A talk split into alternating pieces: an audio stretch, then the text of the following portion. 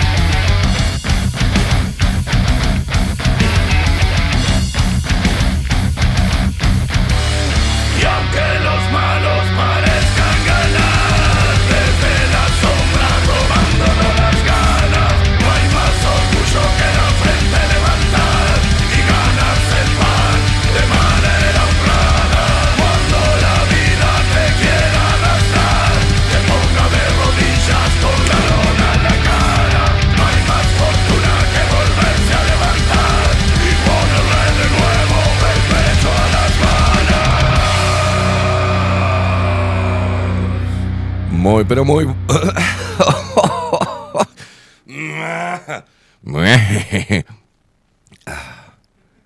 Se me atravesó el Claudio. Muy, pero muy buenos días. 54 minutos pasan de las 7 de la mañana con problemas de internet. eh, Para, ¿no? Problemas de internet. Se ve que nos cambiaron el router allá abajo y si no nos llega bien el internet está medio flojito, así que solamente y únicamente vas a poder ver el programa a través de Twitch. ¿tá? D-Live no está. Optamos por un solo reproductor de video de streaming y eh, tenemos solamente Twitch. ¿Está? ¿Estamos? No me vengan a preguntar. "¿Y Por D-Live no está saliendo. No, no sale por D-Live. Bájate Twitch. Ahí no rompa los huevos. Señoras y señores, vamos a presentarle. Hoy hay paro, ¿eh? Están los indi- disindigarcas, ¿tá? con un paro en contra de la reforma jubilatoria. man. El taxi para a partir de las 9, te aviso, ¿eh? Ah, quilombo. Señoras y señores, vamos a presentar al equipo de Bajo la Lupa en la web Bilden, de la mano de Miguel Martínez. Video y fotografía Adolfo Blanco. Nuestras voces comerciales, las mejores y las más profesionales, como la hermosa voz de Maru Ramírez. Bienvenidos a Bajo la Lupa. Y la voz de Macho, de Trueno, de Marco Pereira. Bienvenidos, Luperos. Y quien nos pone al aire y hace posible esta magia de la radio, de la comunicación, casi sin internet, es él, nuestro Benjamín. Eh, Estamos hablando de Facundo, el vikingo Casina.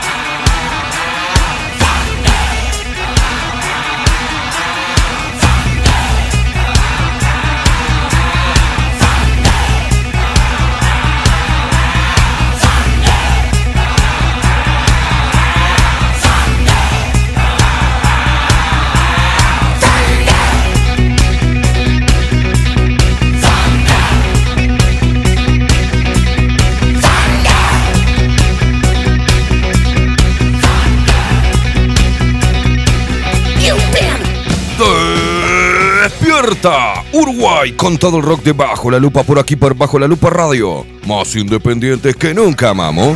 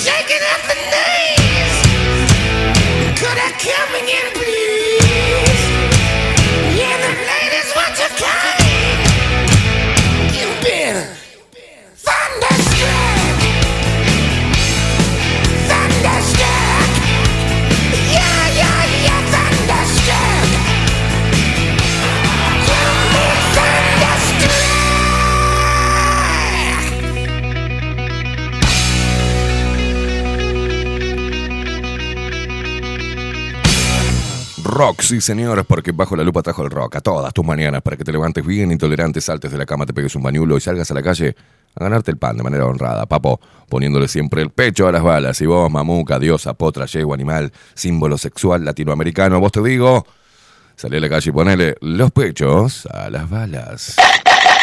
Dale que vos podés, mamuca. No te victimices, mamu. Los hombres te amamos. Se despierta todo el Uruguay. Se despierta la paisanada. Sí, se despierta todo el interior del país. Los paisanos guapos y las paisanas piernudas. Se despiertan montevideanos, montevideanas y montevideanes y montevideanos.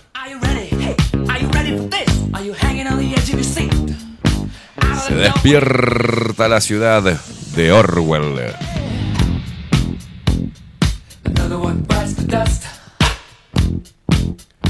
Hoy es jueves 23 de marzo de 1984. Hoy es viernes, locura, a ponerla. No, hoy no es viernes, hoy es jueves. Karen, pará. A ponerla. Pará, que es jueves.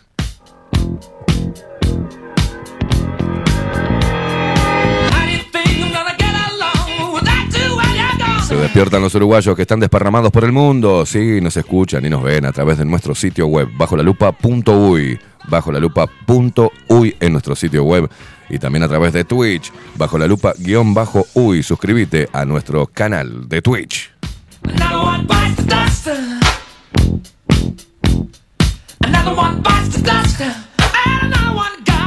Sí, Jafe, de 1984.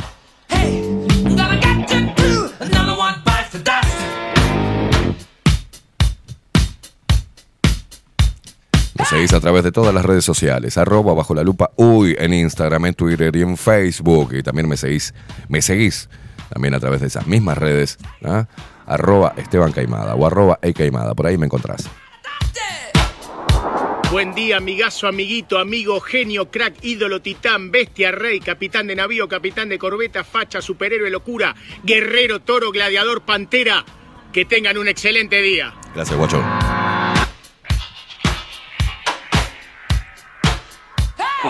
Y dale facha, y dale facha, y dale facha.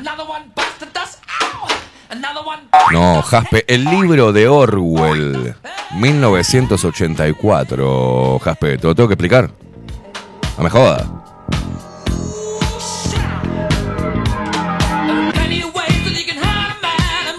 Te comunicas con nosotros a través de Telegram, arroba bajo la lupa. Uy, ahí nos encontrás en esa, eh, en esa aplicación. Bájatela. Por eh, WhatsApp no te vamos a dar pelota. Por Telegram, arroba bajo la lupa uy, con nuestro nombre de usuario. Y si no, agendate el teléfono 099-471-356. 099-471-356.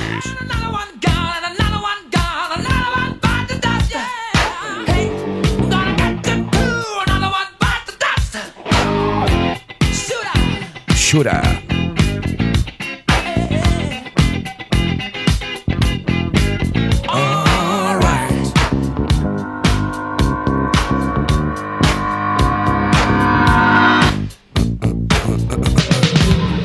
Gente que se comunica a través de Telegram, como Agustín Pelerey, que dice, buen día, gente de bien, buen jueves para todos. Paro, estamos a...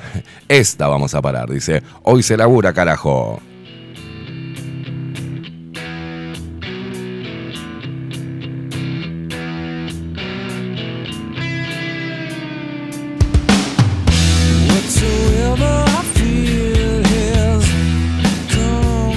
Buena música de mañana de la mano del Facundo, del Facundo, de Facundo el Vikingo Casina, ¿eh? El Facundo, macho.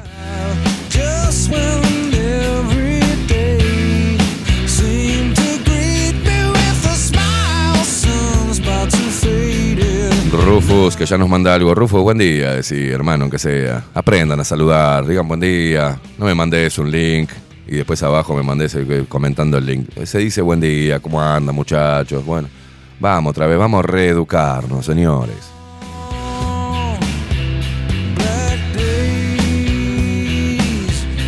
Dale, no tengo Facebook, no utilizo Facebook, por eso no, no, no me sale, no puedo entrar al link este que me mandaste. Buen día, les amigues todos de juntes abrazando la, eh, al genocida Salinas. Dice, bueno, no lo puedo ver.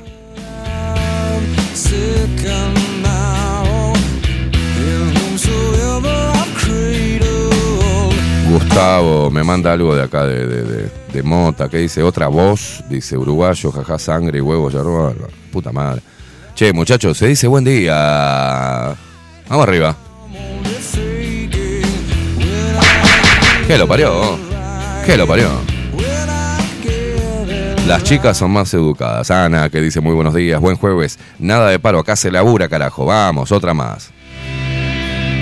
Marcela, buen día, Esteban y Facu, buena jornada. Facu, la loca que te saludó ayer en bicicleta era Alfo y yo, dice, buena jornada. Sí, sí, la reconocí. Bien, buen día, Facu, ¿cómo anda, buen día, señor? buen día, ¿cómo andamos? Luchando ahí con internet. Eh, sí, ahora parece que va bastante bien. Va bastante bien, ¿no? Ayer fue un calvario. Ayer fue. Acá se me. No sé si. Hoy se cortó, pero no, estoy, estoy bien, estamos saliendo bien. Qué, qué quilombo, ¿no? Vamos a ver qué hacemos con, con eso. Estoy deseando mudarme, loco. Estoy deseando la casa nueva, vamos a pedir el internet nuevo, vamos a contratar un mejor internet, no va a haber tanto quilombo. Ah, falta poco.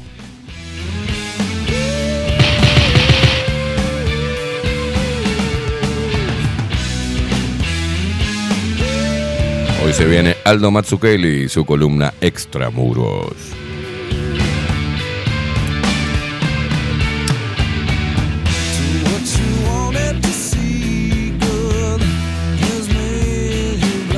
Desde que arranca la transmisión, eh, Facu, yo vengo escuchando en el auto, ¿ah? y muy buena, ¿eh? Muy buena música, muy buena música. Bueno, acá por Twitch, Nicolás dice, buenos días Esteban y familia Lupera, Eh, que tengan excelente día, despierta Uruguay. Y este es Tato Te, Tato Tetatín. Tato, buenos días Facundo. Sale un The Animals. Abrazo, buen programa. Marta, buenos días Facundo, audiencia y Esteban, feliz jueves. Pando presente. Sofi también por ahí, como todas las mañanas. Buenos días, Facu y Luperos. Después dice el, el macho alfa por acá. Pegro, uh. Pegro. Buen día, Vikingo, equipo Esteban y la banda Lupera. Saludo a la audiencia. Buen jueves para todos. ¿Por qué pones para todos con arroba, pelotudo? ¿Por qué la arroba? Para todos y todas. Es, para todos. Y también incluye a las mujeres. Para todos los seres humanos. Acá ya contando los días hasta cobrar ese chequecito. Vamos arriba. ¿ah?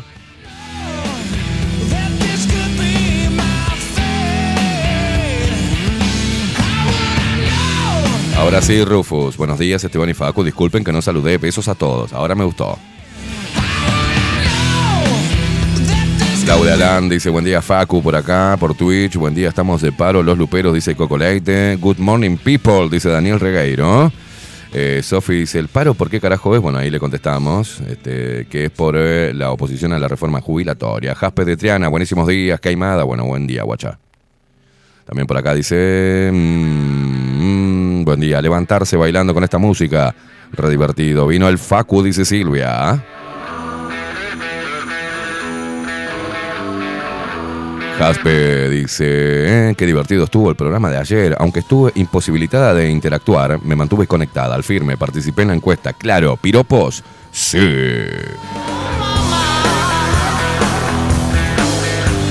Bueno, derechito y al punto, dice buenos días a todos. Excelente el análisis del martes con Onir. Bueno, me, alegro que te, guste, te haya gustado el programa del martes. Pero hoy es jueves, che. Sofía que me decía, che, cucaracha alfa, ¿te estás maquillando? No, Sofía, no me estaba maquillando.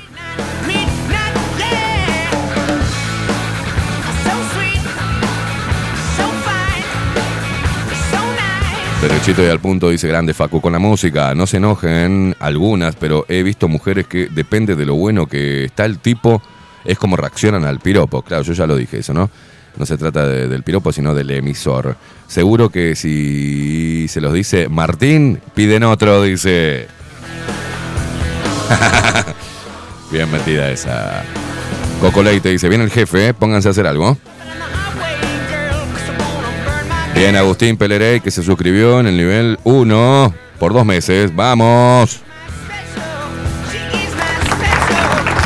Buen día, guerreros, dice Agustín. Buen día, guacho.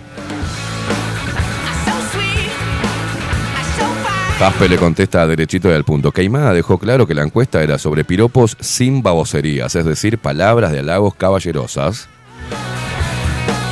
Claudia Land dice, buen día, locura, vamos. Dice Daniel Queimada, muy buenos días. Hoy arrancó, hoy arranco, ¿será? Yo ya quemado, dice. Explícame eso que acabo de ver en la tele del pago de 150 mil dólares a víctimas de guerrilla. Estamos todos locos. O sobra plata y le regalan unos grupos selectos, hijos de puta. No, no, son, son más de 150 mil dólares, mi amigo. Es mucha más.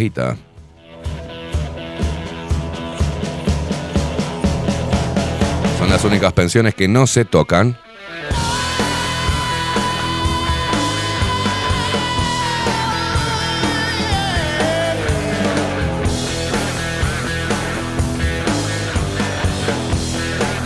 Bea Ramos dice, buen día, vivimos engañados por los que luchan por los derechos humanos. Rosé, buenos días, Esteban Equipo y Luperos, abrazos. Derechito y al punto, escribe y escribe, ¿eh? Eso es porque salió Manini hace un tiempo reclamando y algo le tenían que dar. Dice, está bien que les den algo, ponele, pero no tanto. Menos la pensión vitalicia generacional para los asesinos de los Tupamaros. Que joda todo, ¿eh? Toda una joda, sí. Bea Ramos dice, toda una vida escarbando huesitos. ¿Y ahora? Magra Mason. Buenos días, gracias por prender fuego a esta mañana. Vamos, Luperos. Rosé, va, qué manera de recibir mensajes, chicos, ¿eh? Vamos, que sale esa casa nueva. Sí, sí, estamos ahí, estamos ahí, estamos ahí, cerquita, cerquita, cerquita. cerquita. Marta dice, buen día Facundo y Esteban y audiencia. Se entrecorta desde ayer. eh. Buena jornada para todos, se los quiere. Pando dice presente. Sí, Marta, tenemos ese problemita. Alguien cambió un router y nos cagó todo el internet de acá, ¿viste?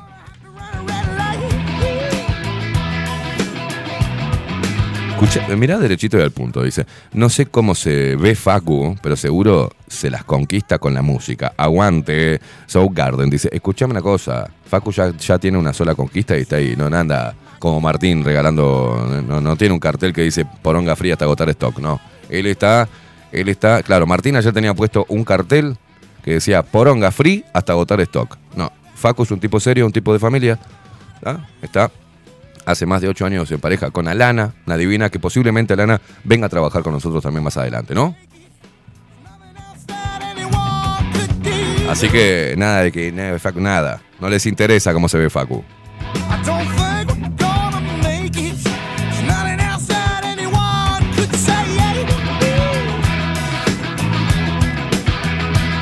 Agustín Peleré dice, ya lo estaba, dice, van dos meses ya. Ah, está, te avisa que hace dos meses que está. Bien. Dice Claudia Lana, ayer estuve en la juntada de firmas de en Plaza Cagancha. Onir le mandó saludos al. al estadista.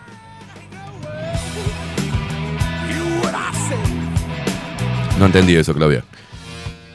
Sofía dice, me mandaste a Adolfo, le escribí y me dijo que me llamaba. Estoy esperando que me devuelva el llamado. Bueno, para, Sofía, no seas intensa, para. Ay, Dios. Sofía, andás ahí por los andaribeles de Analía, ¿eh?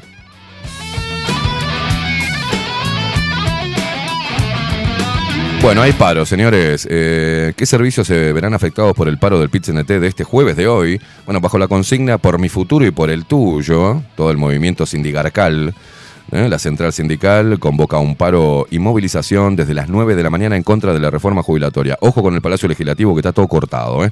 les aviso.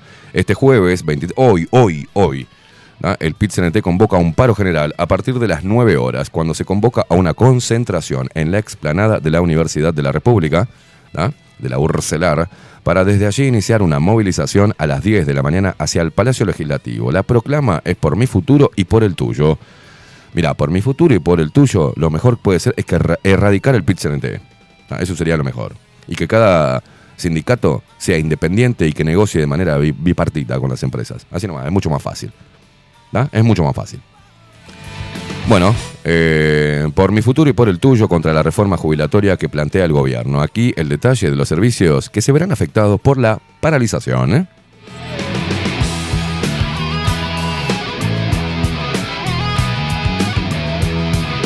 Bueno, en, eh, en el área de la salud, los trabajadores de la salud privada paran de 8 de la mañana, o sea, ya están parando, hasta las 15 horas. Te aviso. Salud privada, de 8 a 15 horas paran. En tanto, los servicios de salud pública se verán afectados por 24 horas. Esta medida abarca todos los servicios y solo se atenderán urgencias, emergencias, pacientes oncológicos y los pacientes internados en los diferentes centros en régimen de guardia gremial. Mira vos, para la salud.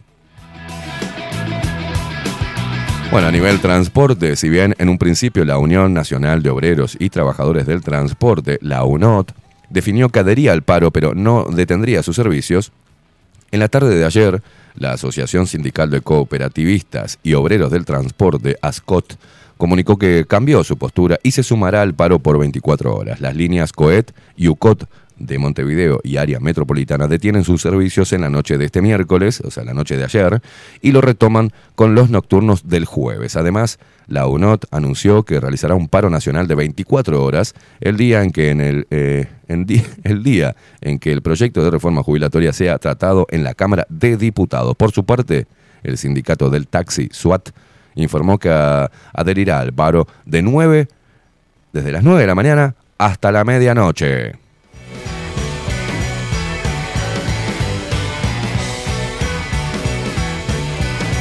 Bueno, en materia de educación, eh, en, en la enseñanza primaria, magisterio adhiere, obviamente. Adhiere sin paro, por lo que las escuelas funcionan normalmente. En Salto, en cambio, sí habrá paro. Mira vos, en Salto sí. Enseñanza secundaria, los docentes de enseñanza secundaria de Montevideo harán paro en los turnos matutino y vespertino y se reintegrarán para el nocturno. En el interior del país, la paralización queda a consideración de cada departamento.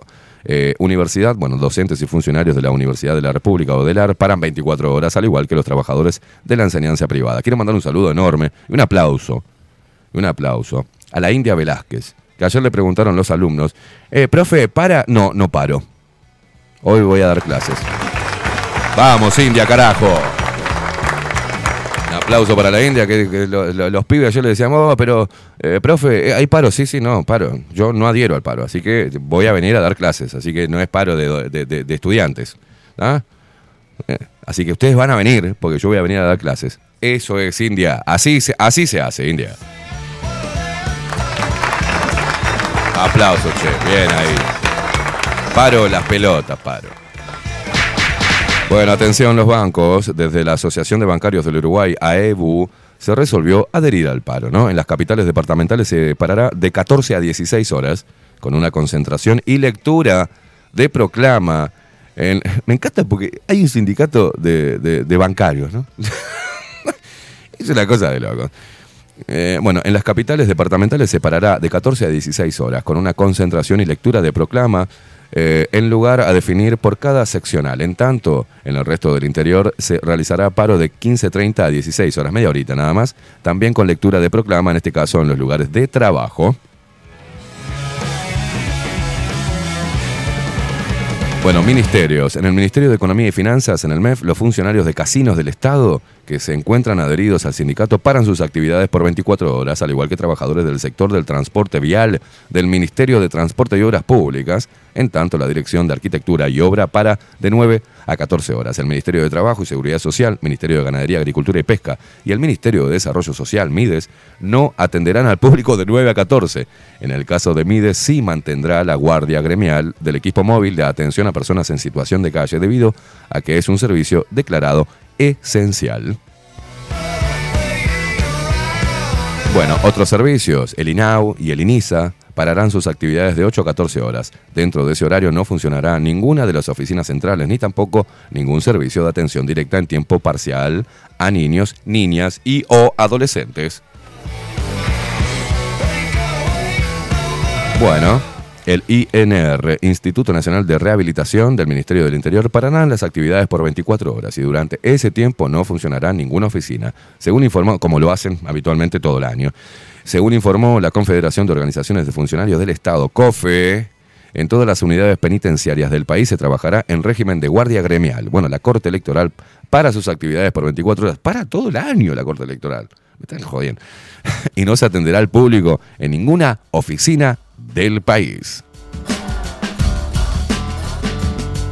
Y acá la convocatoria, 23 de marzo, 9 horas, paro contra la reforma jubilatoria del gobierno, PIT-CNT, ¿no? concentración explanada Dudelar y movilización hacia el Palacio Legislativo. Eh, hashtag que no te roben el futuro. Hashtag otra reforma es posible.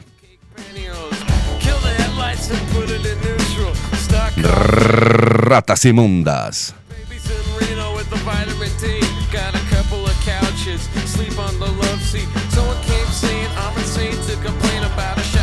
Sumándose a la India acá, Sebastián, eh, dice, buenos días, buena música, mandale gas, dice, máquina, yo estoy afiliado y no paro. Hay predicadores garcas, dice, con 62 o 63 años y no se han jubilado y andan agitando. Dice, despierten, manga de estúpidos, arriba los que seguimos laburando.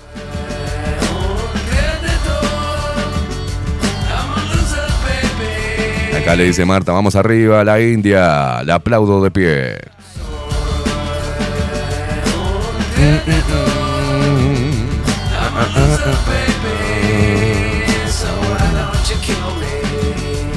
Ah, Claudia dice que que Ovenir ayer en la plaza le, le mandó saludo a Esteban ¿eh? y se mataba de risa. dice. Ya vos, Ovenir. Daniel Barrón dice, mm, eh, bien por nuestra India expresera, dice, bravo Inisa, eso es tener bien claro los valores. Primero el paro y después, si no, si se nos canta, los niños y adolescentes.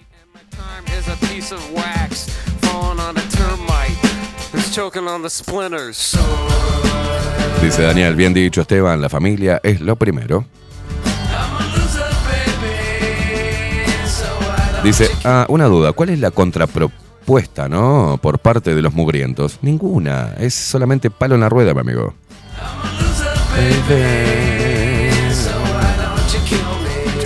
Alejandra dice buen día Esteban y Facu, buen jueves. Acá toda la mugre del Zunca ya con camiones listos para no laburar. Buenos días, dice Viviana, Salón Libertad, Paraguay 1344, casi 18 de julio, ¿eh? el salón más completo del centro. Buenos días, dice Coco, decile a Maite que me salude por la calle, a Maite, dice. Eh, se ve que la vio la y no le dio bola. Está bien, Maite no da bola a nadie, como tiene que ser. Uy, dice, qué quilombo el centro hoy. Sí, Viviana, va a ser un quilombo.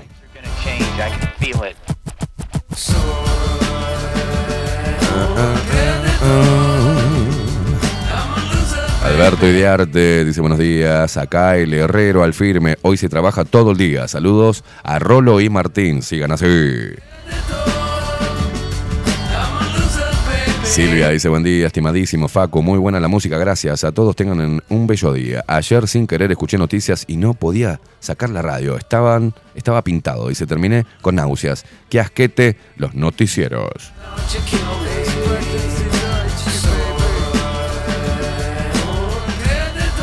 Beatriz, hola Esteban, equipo Lupero, los escuchamos desde Florida, gente linda, esperando al Sensei. Tato, buenos días, gente. Ayer la hermosa de Vero, en Sin Anestesia, me mandó un vamos arriba, Tato. Después de un mensaje que le mandé y fue una hermosa y positiva patada en el culo para adelante. Una divina, grande equipo de Bajo la Lupa Contenido. Salen un En- Engel de Ramstein, Facu. Bueno, Ramstein, quiero. Buen programa para hoy. Abrazo. Claudia Barú, buenos días, Esteban Facundo y Luperos Laburantes.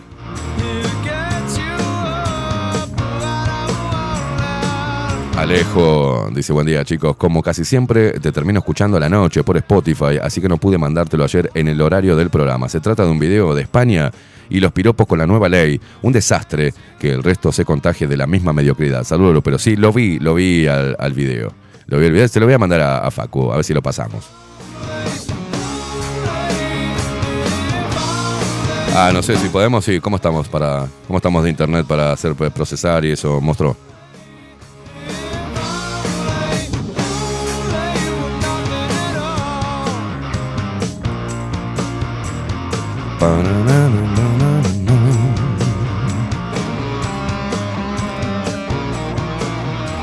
Alejo, ¿me borraste el coso, boludo?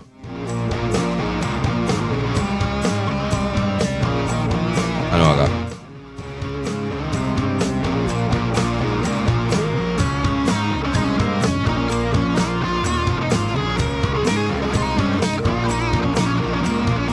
Creo que es la ley sí es sí o algo así de allá, ¿no? Ve, no es no. Acá Ale nos manda la foto de ella laburando. No se para, se trabaja, dice, poniendo el pecho a las balas. Pedro dice, Esteban, ¿da para un comentario al estilo Mujica sobre el paro de hoy? Coco pregunta quién vio a Maite. Bueno, la vio eh, Viviana de Salón Libertad.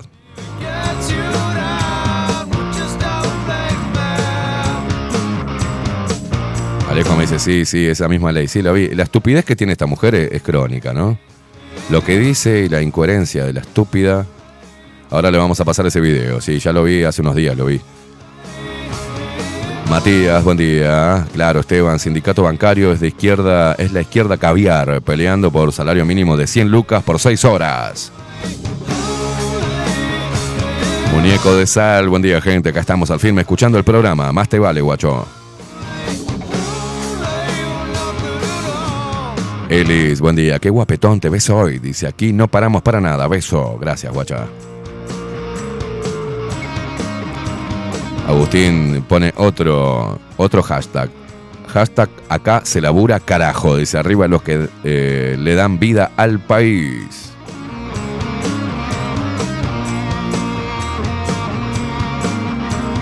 Ratito nada más se viene Aldo Matsukeli y su columna Extramuros. A ver, ¿lo tenés al video? Mira, mira lo que es esto. Al- referente al piropo de ayer, ¿no? Ah, se va a ver un poquito la imagen, le bajamos un poquito la calidad, ¿no? De, de video, estamos saliendo bien, ¿no? Pero posiblemente lo veas distinto porque eh, no tenemos buen internet y estamos haciendo todo lo posible para salir sin interrupciones. Mostrame el video, Facu, a ver. Muchísimos problemas con el tema de la llamada ley del solo sí es sí, Sí, ¿vale? vale, sí. Bien, eh, aquí, eh, ¿cuál es el problema? El problema es que eh, al final, con esta reforma, la ley no es que esté mal en todo, ¿vale? Solo, bajo mi punto de vista, solo está mal en el tema de la reducción de las penas. Pero tú dices que el resto de la ley que está bien. Sí, lo demás ¿Qué está- ofrece el resto de la ley que antes no se ofreciera? Pues por ejemplo, a ver, por ejemplo, por ponerte un, por ponerte un ejemplo, ¿vale? Lo voy a hablar de manera coloquial, mismamente. Ahora yo voy por la calle y tú o cualquier persona tal me Sí. dice algo Sí. que a mí me incomode, Sí. eso está tipificado ya como delito, ¿vale? Porque es un acoso verbal. O sea, que yo si te digo guapa, Sí. y a ti te Efectivamente. incomoda, Sí, es un delito. sí. Pues te estoy agrediendo, claro. verbalmente sí se considera así o que invadas mi o que invadas mi espacio vamos a decirlo mi perímetro mm, mi perímetro de espacio vale pues de alguna manera Pero, eh, el ver, acercarte Una cosa es hab- hablar de tu perímetro físico, tu espacio vital. y también otra cosa está- es que yo te también diga. se contempla eso Y la otra, ley cosa, y otra cosa es que yo diga una palabra. también se contempla La palabra a ti no te agrede realmente, no te Sí. causa un daño. Eh, sí de, sí de- Mi palabra si yo te- si yo lo considero que Ah, o sea, claro el daño es dependiendo de lo que tú opines. No, Claro. no, claro. Si yo ahora voy por aquí, por la calle, caminando, y ese señor, por ejemplo, me dice, eh, eh, guapa, no sé cuántos, o lo que sea, Sí. ¿vale? Que yo considere que me está acosando Qué verbalmente. estúpida, Sí. por Dios. Eso es un delito ahora mismo, que se contempla en la ley del sí es sí. Sí. ¿Eh? ¿eh? Por ejemplo, eso yo... Eh, te- Eh, y claro, exactamente. Tú ahora me has dicho que, estoy, que, eh, que soy muy guapa y a mí puedo decirte por qué tú a mí me tienes que decir cómo soy. Si soy guapa, si soy fea. Va, ¿Y en base a qué di- dices tú, o en base a qué afirmas tú que yo no puedo decir las cosas que a mí me apetezcan? Depende de qué cosas. O sea que todo depende de tu criterio. No, de mi criterio no. De, de mi- Bueno, según lo que me explicas, sí, porque depende de lo que a ti te parezca bien o te parezca mal. No, no, es- pues bueno, pero Tu para libertad eso, de opinión. Para eso tengo la ley. Para, tengo, para eso tengo esta ley. Si me considero agredida verbalmente porque Vale. voy por la calle y tal O sea- persona me dice tal, yo puedo eh, usar esa ley para, para denunciarte. Es punto. estúpida, ¿no? Exactamente, entonces te parece bien que la ley te permita distinguir a delincuentes de no delincuentes según tu criterio. Según mi criterio, sí. Que luego voy al juzgado y vamos a probar la situación. Pues igualdad para todos. Ah, Pero no, sí, bueno, pero igual con un hombre, cuidado, ¿eh? Ah. Oye, perdona. No, no, no, es para la mujer, no más bruta. Porque la ley establece claramente que esos tipos solamente pueden ser ejercidos por mujeres. Son modificaciones del tipo penal en el que solamente el sujeto activo solamente puede ser la mujer. Es abogado. Bueno, pues, pues os aguantáis. Mira vos. Esta es la estupidez que hay en, España, esta es la estupidez que quieren traer acá también y la va a traer todo este, este gobierno próximo zurdo, zurdópata, ¿no? Eh, zurdófilo o zu- zu- zurdo imbécil, va a traer toda esta estupidez. Y yo no puedo creer que haya mujeres que eh, no entiendan lo contradictorio de lo que están pidiendo o de lo que se quieren cuidar. Es de una agresión verbal. En la calle puede, en España, podés llevar a juicio a un tipo que te dé- diga un piropo porque ese día te levantaste con el- la, la panocha dada vuelta. ¿No? O porque el emisor no te guste, porque si el tipo es un tipo pintón o agradable para tus ojos, de repente no te moleste tanto que te diga que estás guapa. Pero si una persona que a vos no te gusta, un hombre que sea feo para tus ojos, vos podés considerarlo como una agresión y lo podés denunciar. La estupidez más grande del mundo, o sea, coartar la libertad de expresión. O sea, defendete, hermana. Ponele cara de culo o mandalo a cagar. O sea, quiere decir que en España la mujer si se considera agredida, te puede, por, un, por un piropo, por decirle simplemente, oye, qué guapa que estás, te puede denunciar. Y se crea una ley antipiropo. No, es una locura. Es una locura. ¿Saben lo que hay que hacer a estas estúpidas? Ni siquiera mirarlas. Ni siquiera mirarlas. Una vez Vuelvo a repetir esto porque siempre me, trae la- las conversaciones e interacciones que he tenido con mujeres en diferentes ámbitos. Me han demostrado que la mayoría que adhiere a esto no tienen cerebro, son retrasadas mentales. Porque no piensan, solo repiten como malditos logros y se victimizan una y otra vez. El movimiento feminista ha hecho de, las mujeres unas idiotas. Y lo digo así, al que le moleste que se vaya a cagar. Yo las escucho y parecen retrasadas mentales. Parecen retrasadas mentales.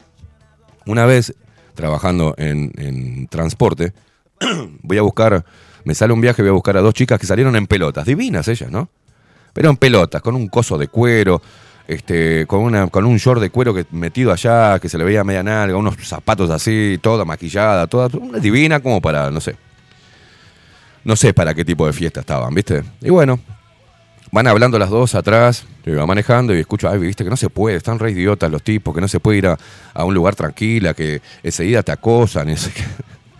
Entonces yo le dije, eh, eh, perdón, chicas, ¿puedo, ¿puedo opinar? Porque están hablando los hombres y acá hay uno. Sí, sí, cómo no, sí. Le digo, bueno, primero, si ustedes quieren hablar tranquilas, no van a salir en pelotas y van a meterse en un boliche. Un boliche hay droga, hay baile, hay sexo, el ambiente es sexual. O sea, ¿qué van a buscar un boliche? Con la música, ¿qué van a hablar?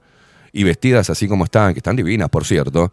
O sea, ¿qué pretenden que el hombre se fije y que vaya y le diga, che, eh, eh, ¿sabes qué me interesa? Eh, ¿Dónde estudiás y qué haces? No, es un boliche. Encima iban al Jackson. A ver. A ver.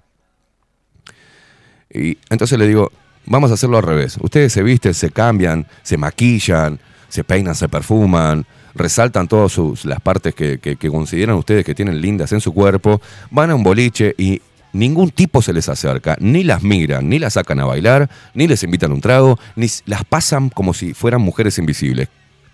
¿Qué les pasaría? Ay, nunca me puse a pensar en eso. Digo, bueno, fíjate lo que te pasaría. Si te vestís así, pasás dos horas produciéndote para ir a un lugar para que ningún tipo te mire. Que para los ojos de los hombres de ese lugar que, para el cual te preparaste para seducir, sean invisibles. Ah, nunca lo pensé. ¿Y por qué no piensan? Porque repiten idioteces. O sea, estamos... eh, eh, España es el fucking laboratorio de habla hispana, ¿no? Después se va para Argentina y después repica acá y todas las uruguayas estúpidas adhieren a este tipo de incoherencias e idioteces victimistas pelotudas. O sea, una mujer que no soporte o que se sienta agredida, lastimada en lo más profundo de su corazón porque un tipo le diga que está buena, es una idiota. ¿Qué tipo de mujer va a ser? ¿Qué tipo de madre va a ser? ¿Qué le va a tras- traspasar a sus hijos? ¿Cobardía, estupidez, histeriquismo, victimismo? Si un flaco te dice algo, mandalo a la mierda, loca. Como has mandado a la mierda, como la mujer ha mandado a la mierda a lo largo de los siglos, este, y ha sacado y extirpado con personalidad y con ovarios, Cualquier cosa que le haga daño o le moleste. O sea que ahora lo que hay que hacer, señores, es no es ignorarlas. La mujer más producida que veas, no le des pelota. Pasala por arriba como alambre caído. O sea, no me interesa. Yo he aplicado eso. Y es increíble que la mujer, esa mentalidad de mujer, sea tan estúpida y tan fácil de, ¿no? de captar. Porque a mí me ha pasado de estar en lugares donde la, estaba ella, todos ahí con la lengua por el piso, eh, ella bailando, con- haciéndose la linda, haciéndose soy la mejor, y yo le pasaba por al lado como si no existiera, como si no existiera. Es más, la corría así un poquito para ir al baño. Una vez hice, una vez voy derecho a la mina y la mina se, estaba, se, empezó a quebrar como chorizo seco. La linda mujer, ¿no? Pero estúpida. Entonces le digo, hola. Y dice, hola, le digo, permiso, voy al baño. Y la corrí así del hombro. ¡Ah! Murió. Me estuvo mirando toda la puta noche. Y yo, cero bola. Entonces la mujer es estúpida en reglas generales. La que adhiere a este tipo de idioteces. Dejaste de joder. Espero que eso no llegue acá, porque si no sería el maldito colmo.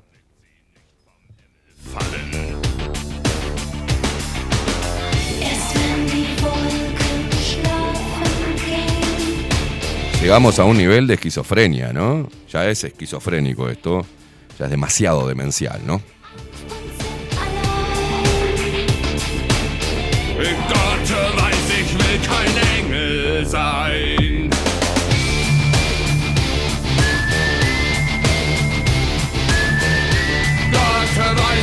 Entonces hay que decirle, che, qué fea que estás hoy, ¿eh?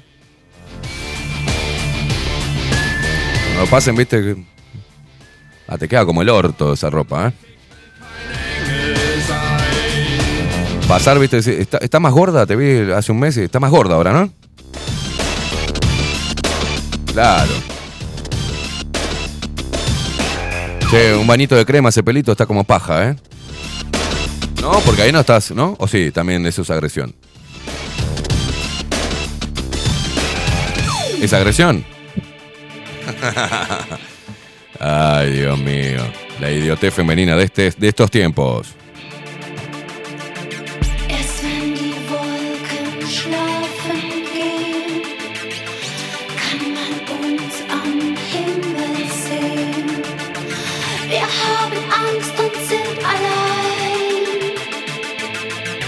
Gott weiß, ich will kein Engel sein.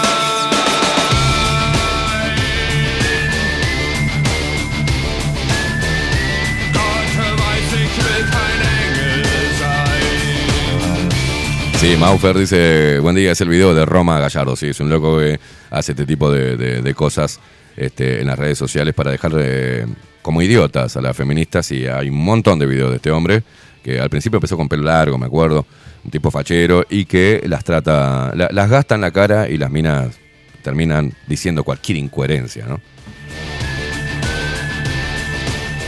Lo último de su trabajo ahora está eh, haciendo el, eh, el trámite para ser mujer eh, políticamente. ¿Él? Sí. Sí, sí, sí, no, es, es un hijo de puta. Solamente presentando el DNI. Claro. o sea, está en el trámite para ser mujer. Sí, bueno, este también eh, Danan está haciendo una serie de videos de super amigues que lo llaman a él y aparece con un vestido de Superman y la estupidez es, es claro, eh, son ridículos los, los videos de, de Danan, pero es tan ridículos como la estupidez eh, a la cual nos quieren llevar, ¿no? La autopercepción, sentirse agredida, este, nada, nada, nada, es increíble. Ahí va, Coco Leite. Roma Gallardo se registró como mujer para ganar sus derechos. Un crack el gallego, dice Manfer. Buen día, ese es el video de Roma Gallardo. Este, vamos a ver si lo, contactamos a Roma para, entrevistarlo. Recibo bien la transmisión de hoy, dice Jaspe. Se agradece el trabajo para hacerlo posible. Bueno, gracias. Eh, mm, mismamente dijo, ay Dios mío, dice, es una bruta. Un horror, es de una estupidez total, dice Roseb. Nancy dice, tremendo, ¿hasta dónde van a llegar? Una imbécil importante, dice Silvia. Jaspe, qué nivel de estupidez maravilloso el entrevistador. Roseb, qué bien el notero. Jaspe dice, entrevistador, ¿eh? la estupidez humana a full, dice Nico. Mariela dice, buen día Esteban y Lupero. Yo no le diré guapa, la mando a la... Es decir, su madre, dice. Pero, dice, ¿sabés lo que no entiendo? ¿Cómo mierda los españoles están dejando probar todo esto, loco? En serio. Y sí, sí. Hace rato ya. Muy buenos días, eh, dice María Luisa. Mm, Dice, tendrían que estar todos en la calle, man, dice Pedro. Eh, basta. Mm, Jaspe dice, y lo que determina la ofensa es el nivel de irritabilidad de la mujer. Así es. Reflejan una carencia humana interior impresionante. Es lamentable, en verdad. eh, Lamentable. Nico dice, buen día Lupero. Yo pienso que habría que ver en, en qué sano juicio está la mujer, además de toda esta estupidez feminazi. Encima, deben comprobar que el hombre sí dijo algo. No, se me, no sé, me parece cualquiera, como la pandemia, muchas cosas sin sentido. Eso es imponer de pesado y a la vista la agenda querida 2030. María Luisa dice, están, eh, están muy desquiciadas. Dice que se mejoren. Pela, pica piedra. Bueno, buenas, Esteban y Facu. Dice, en España hay un youtuber español que hace rato viene criticando todas estas ridiculeces. Se cambió legalmente. Sí, sí, es Roma. Eh, gracias, este, el que acabamos de pasar. Ah, dice, y entre otras, eh, a ver, así demuestra la estupidez de estas leyes. También escribió un libro donde registró a su nombre las palabras con E, que terminan con X y arroba, entre otras terminaciones inclusivas. Se llama Inocente Duke. No sé, o Duque. Es irreal, dice Pegros. No, no, no, es real. La ley no está, pero la quieren, estimado Esteban, dice Vaquero. Lo que quieren es que todos seamos topus. Una pregunta, si una mujer acosa a otra mujer con un piropo, ¿se aplica la ley? Seguramente no.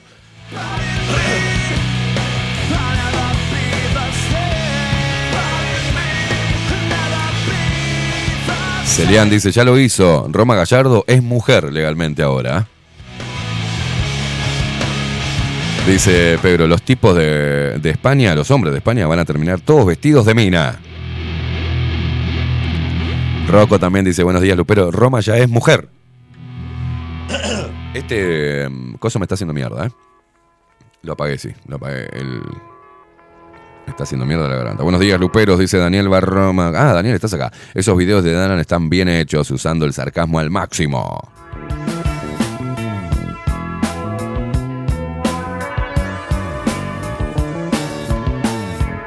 Dice Viviana, pobres hijos de esas madres. Sí, sí. Muñeco de Sal dice, eh, eh, esto es Danan, es espectacular, me cabe de risa. Sí, sí. Videos burlándose de, de toda esta estupidez. ¿no? Es que nos da mucho material para, para reírnos.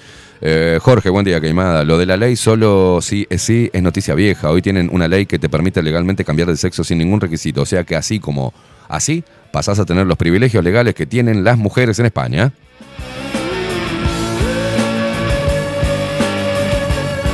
Tabaré Olivera dice, buen día, ¿cómo estás? Recién me prendo y estoy perdido. ¿Qué pasaron? Bueno, eh, despertate más temprano, mi amigo. Tabaré Olivera, nada, un video de España, una mujer este, diciendo sobre una ley que si vos le decís un piropo te puede denunciar, ¿no? Solo sí, solo sí es sí. ¿tá? Tabaré, te mando un abrazo.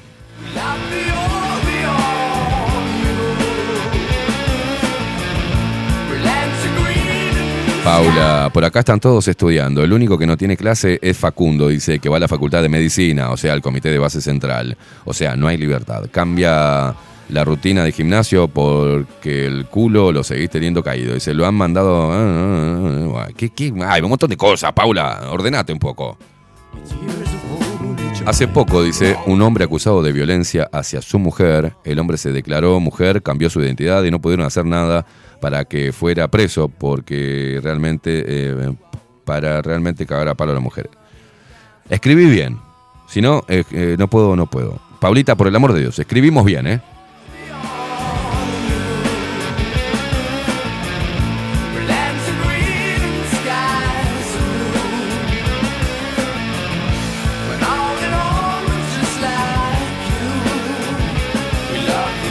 Fernando dice, buen día, me considero neutral. ¿Qué es eso? Ah. Dice María Luisa, yo me, me autopercibo un bichito de luz. Voy a ver si me cambio la lamparita. El mundo extraño de Jack, dice. Bueno, ¿qué- pero ¿qué pasa? Si yo te... eh, es algo clásico, ¿no? Si yo te digo que me autopercibo bichito de luz. ¿A vos qué te parece? Me vas a respetar porque yo me autopercibo bichito de luz. Vas a decir, no, pelotudo, sos un hombre. Ahora me autopercibo lagarto. Es decir, no, este estúpido está loco. Se piensa que es un lagarto, es un hombre. Bueno, eso es un ser humano. Ah, me autopercibo eh, tortuga. No, no, loco, no te puedo, no, no, sos un ser humano, ¿cómo te vas a autopercibir tortuga? Es una locura, ¿no? Me autopercibo ropero.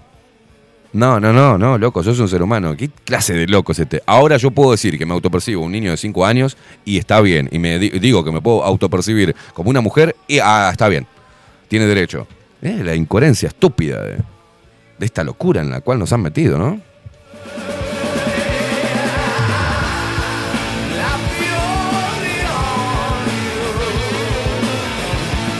Bichito de luz, dame un poco de...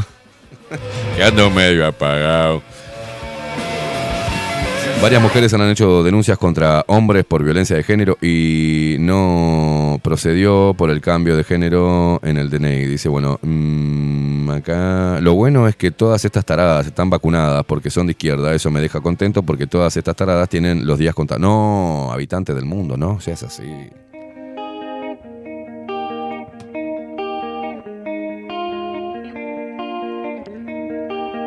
Bichito de luz, Dame algo de voz, que ando medio apagado. Ando medio apagado. bichito de luz.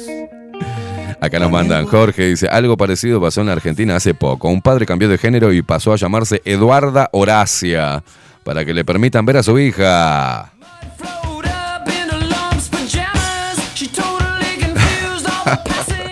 Ay, Dios mío. Dice Richard, y buenos días, ya está, dice, nos declaramos todo mujer y le cagamos la ley. Claro.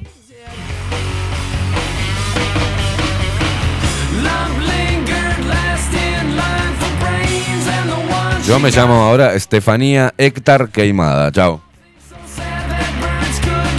Me voy a cambiar el documento.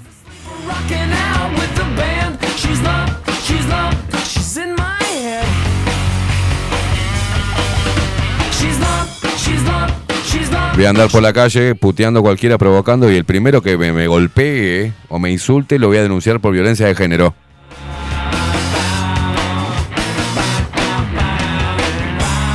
Ah, está, estás, en un lugar y te van a cagar a trompadas y dices, "Che, no me peguen, eh, me autopercibo mujer. Si me pegan, van a ir presos por violencia de género. Ahí cuando te bajan todos los dientes. Que te, te autopercibí, ¿qué, guacho? Ay, Dios mío.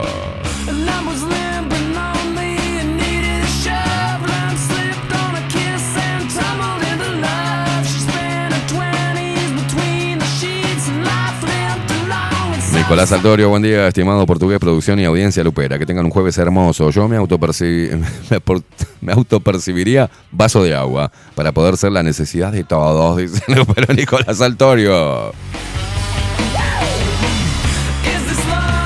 Ana María y Aldo desde Pinamar, firmes como siempre, los luperos locos.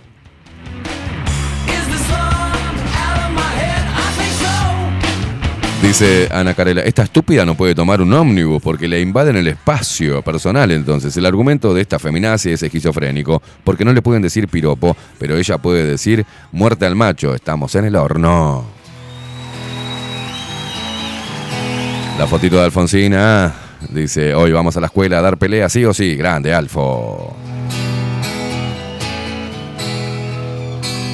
Inés dice, buen día Esteban equipo. Sí, que comente Mujica al paro. En Piriápolis se trabaja con todo. Abrazo.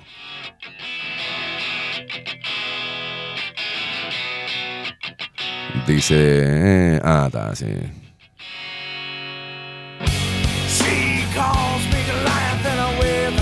Game Xaner.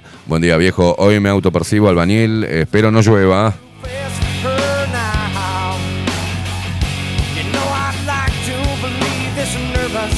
Vaquero dice, Queimada, si sos Estefanía, a lo mejor te quieren llevar de cabeza a un noticiero de la TV. No me peguen, soy Jordana, dice María Luisa. Dice Nicole, jaja, yo me percibo Nicole y soy lesbiana.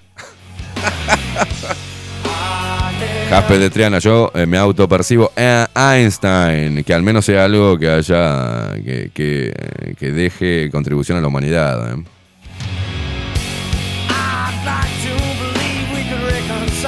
Fernando, izquierda y derecha es lo mismo, dice, bueno. Vaquero, creo que ni un libro, en un libro de Orwell pasa esto. Estamos superando la fantasía trágica.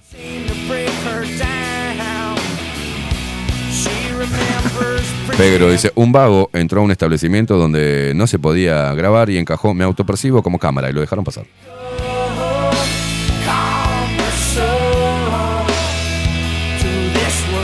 Dice Marta, te comen la cola si te autopercibís lagarto. Vaquero, me autopercibo un cocodrilo.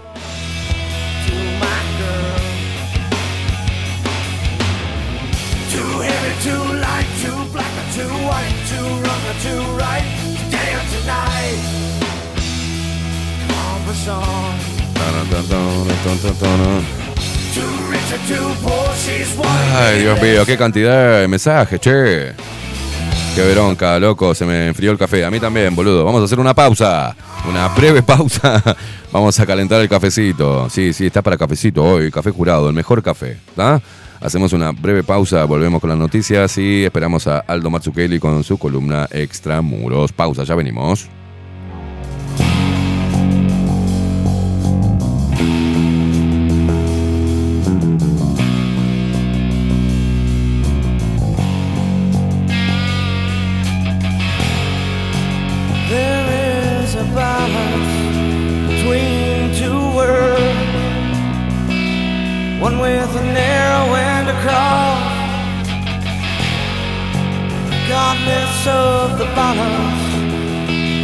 Has become cumbersome.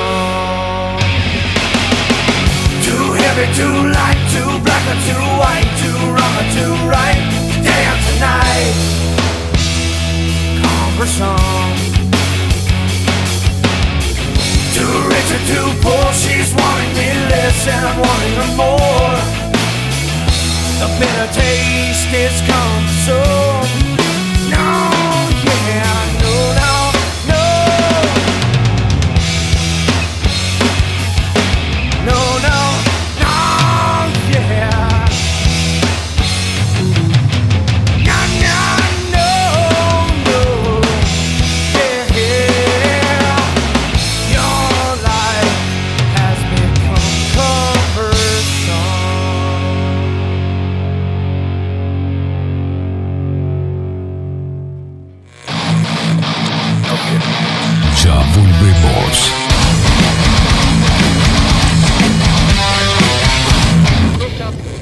Salón Libertad tiene todo lo que te puedas imaginar. El salón más completo del centro. Agencia oficial de timbres notariales, profesionales y judiciales. Paraguay 1344.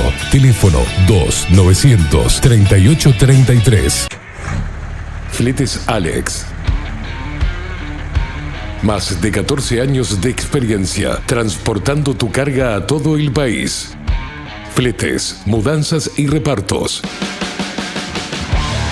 Contamos con personal calificado para carga y descarga. Precio, seguridad, cordialidad y calidad en transporte. Contactanos por WhatsApp al 094-756-548. Fletes Alex.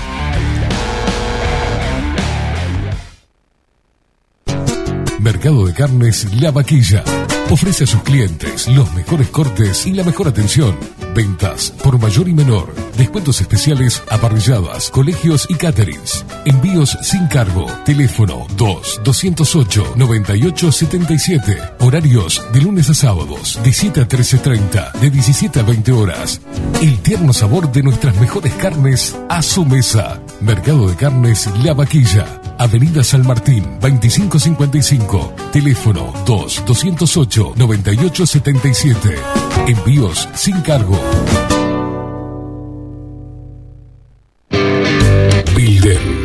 Digital. Creamos la estrategia de transformación digital para que tu empresa avance y se adapte a los desafíos de hoy. Desarrollo y posicionamiento web, community management, planes de marketing digital, Builden. Transformación digital. Comunicate al 094 400 060 o escribinos a hola arroba builden.uy. Wolfer Contenedores. Realizamos oficinas, viviendas y proyectos a medida. En Wolfer Contenedores armamos el proyecto para tu vivienda con uno o más contenedores. Visita nuestro showroom en Ruta 1, kilómetro 155-500 y elegí tu vivienda. Wolfer Contenedores para entrega inmediata. Informate al 094-263-705 45 20 31 63 o en wolfer.com.uy. Wolfer Contenedores desde Colonia y Montevideo para todo el país. Estudio Jurídico Notarial, Perezcal y Asociados. Más de 25 años de experiencia en todas las materias, representando a estudios nacionales e internacionales. Una amplia trayectoria en materia penal, sucesiones y reivindicaciones. Más de dos décadas de experiencia recuperando terrenos ocupados. Torre Gorlero, oficina 20, 21 y 22. 099-309-319. Estudio Jurídico Notarial, Perezcal y Asociados. Pescadería El Italiano. Ubicados en el puertito del museo, les ofrecemos pescado fresco todo el año y gran variedad en mariscos, productos de excelente calidad, llevando confianza a su mesa. Los esperamos con la mejor atención personalizada. Pescadería El Italiano, de martes a domingos, de 8 a 20 horas. Contamos con envíos. Pescadería El Italiano.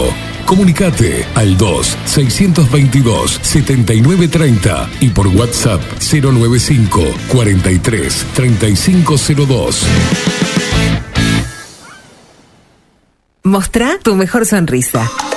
En Timbo, consultorio odontológico, te ofrecemos la atención y todos los tratamientos necesarios para recuperar tu salud bucal. Reserva tu consulta diagnóstico sin cargo al 099-750-182. Te esperamos en Colonia 1181, oficina 505, esquina Cuareim. Nombrando a Bajo la Lupa, obtendrás un 10% de bonificación. No postergues más la sonrisa que te mereces. Timbo, consultorio odontológico. 099-750-182. Si estás en Miami, Florida y querés renovar los pisos de tu hogar o reformar tu baño y tu cocina, la mejor opción es CM Great Services, la empresa de construcción que le da vida a tu diseño. Más de 20 años de experiencia avalan nuestro trabajo. Reformas, revestimientos de pisos, baños y cocinas. En Miami, Florida, CM Great Services. Contactanos al 786-536-8822. Café Jurado, directamente desde la planta hasta su propia taza, siempre garantizando la mejor calidad. Café Jurado, su cuerpo, su intenso sabor y su aroma hacen de nuestro café un placer único. Desde 1912, pasión por el café. Grupo Service. Servicio técnico especializado. Huawei, iPhone, Xiaomi. Trabajamos con todas las marcas. Contamos con servicio express. Cambio de pantalla en 30 minutos. Grupo Service. Grupo Service. Reparación de celulares, computadoras y tablets. Encontrarnos en nuestra web gruposervice.com.uy y por WhatsApp 094 389 568. La Carola. 13 años haciendo las mejores paellas y tortillas españolas de Montevideo. Sus chefs, Marcos y Carola, no solo ofrecen las mejores paellas, sino que también tienen las mejores pavlovas de la ciudad. Cuentan con un jardín exclusivo para tapeos, degustaciones de vinos y reuniones familiares. También ofrecen un menú express con opción de pasta y jugos naturales. De martes a viernes a partir de las 20 horas, sábados y domingos, también al mediodía. Instagram, La Carola Tapas. Gonzalo Ramírez 2225, esquina Juan Polié. Reserva tu lugar 099 24 20 72. La Carola, el clásico de la ciudad. Mercería Las Labores. La mercería más antigua del país, desde hace más de 100 años junto a vos. Tristamar Baja 1524. Abierto de 9 a 19 horas. Visítanos en www.lanerialaslabores.com.uy. Facebook, Mercería Las Labores. En Instagram, Mercería Lanería Las Labores. 094-893-881. En artículos de mercería y lanería, lo que no encuentra aquí no existe. Ahora también estamos en Twitch. Seguinos en Bajo la Lupa Bajo la Lupa contenidos más independientes que nunca.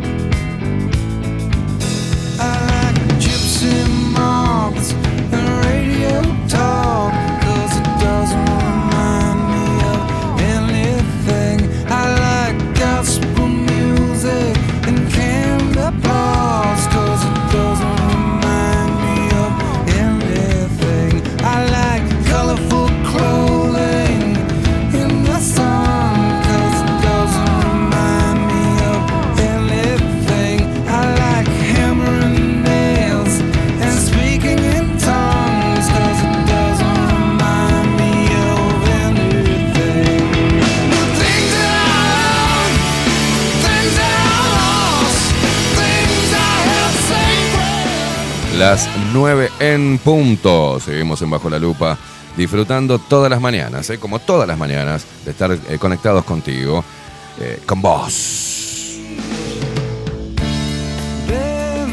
Acá me mandaban uno que sí que está bueno de la autopercepción, ¿no? Es el que el mismo que me habías mostrado vos, Facu, que dice, un hombre siguió a una chica al baño declarando que él se identificaba como una mujer.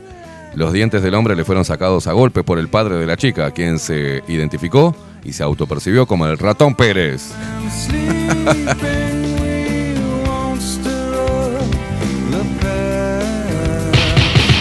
Claro. B. Barry, por acá por Telegram, dice buenos días Esteban y Facundo. Antes, si te creías algo que no sos, te mandaban a tratamiento psiquiátrico. Hoy le llaman a autopercepción y está bien visto. A este ritmo, los psiquiatras se quedarán sin pacientes. Gran abrazo. Ana Carela, yo me autopercibo pobre, así que quiero la ayuda de los planes sociales y el gobierno, y quiero que el gobierno me mantenga.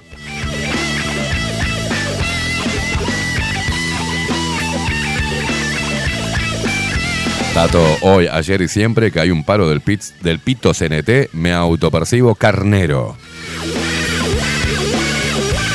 Sebastián, buenos días, gente. Son los pasitos previos al transhumanismo. El libro de Miklos Lukács lo describe muy acertadamente. Neoentes.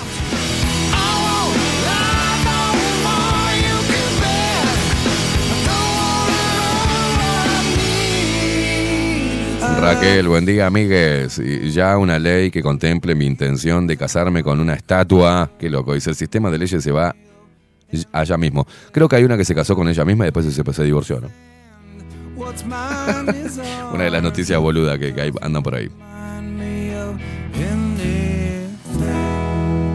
Wilson Esteves dice buenos días, Sorretes, por los materiales para... Buena jornada por trabajo. Bien, Wilson, sí, estoy, voy a estar hablando contigo, ni bien tenga la llave del- de la nueva casa. Te llamo, Wilson, coordinamos y necesito que me hagas el presupuesto, mi amigo. Quiero mandarle un saludo enorme a los auspiciantes, parte de los auspiciantes, todos por, primero a todos por estar ahí este, y no irse y seguir eh, sosteniendo esto económicamente, pero también a los que se juntaron para ver la manera de darnos una mano para asumir el costo de la construcción del nuevo estudio, de la nueva casa y todo lo que eso conlleva. Así que muchísimas gracias. No voy a nombrarlos particularmente porque ellos no quieren, pero gracias a ese grupo que se armó y empezaron a trabajar para buscar una solución y están apostando a que sigamos al aire y que podamos este, amortiguar el impacto de un sobrecosto grande, de una jugada que estamos haciendo. Nos estamos jugando la ropa acá, ¿eh? Así que gracias por estar ahí. Y ya saben a, quién, a quienes les digo, ¿eh? Gracias, gracias de todo corazón. Gracias a la gente que se suscribe también a nuestro canal de Twitch, que es una ayuda también. Gracias a la gente que nos impulsa a través de PayPal. También a la gente que nos impulsa a través de nuestra cuenta de Mi Dinero. Muchísimas gracias porque eh, es la mejor forma. Entre todos hacemos esto. Ustedes que están del otro lado, los sponsors y todo el equipo de Bajo la Lupa Contenidos que venimos metiendo fierro para poder mudarnos y terminar con todos estos quilombos, dar un salto de calidad, adentrarnos en, en- en un, en una sinergia también con Extramuros, con Aldo y con todo aquel que quiera trabajar en la comunicación y el periodismo tendrá lugar. Así que estamos muy contentos, muy ansiosos y, muy nerviosos porque tenemos que juntar una guita X para poder construir. Así que bueno, Wilson que se acá este, que se ofrece para la mano de obra. eh, al armenio loco, gracias loco, gracias porque es un animal. Eh, también a José, el electricista José Jardín, que está a disposición también para hacer la parte eléctrica. Vamos a estar todos laburando ahí, nuestro equipo va a estar ahí, vamos a pintar nosotros, vamos, vamos a meterle fierro y vamos a sacar esto adelante y vamos a dar un salto de calidad gracias a todas estas cosas, ¿no? A ustedes que están del otro lado, que colaboran dentro de sus posibilidades, a los sponsors que están ahí, que son inamovibles, son unos capos, y a todo este equipo loco que, que hace lo que puede con lo que tenemos. Vamos a estar mucho mejor, estamos trabajando para darte un mejor producto, una mejor calidad de sonido, una mejor calidad de video, eh, cosas nuevas, no se va a impulsar muchísimo este cambio de aire, este cambio de casa. Así que gracias totales.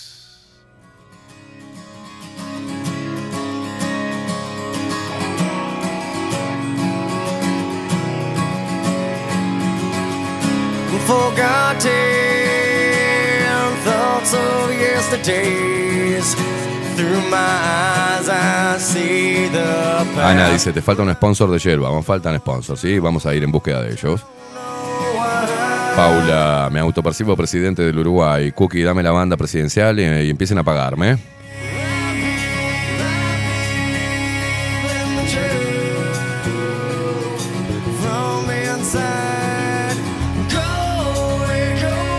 Pedro dice, gracias a ustedes, bestias. Decía también, vamos arriba, gente. Por lo menos nos reímos de la ridiculez que estamos viviendo. Así es.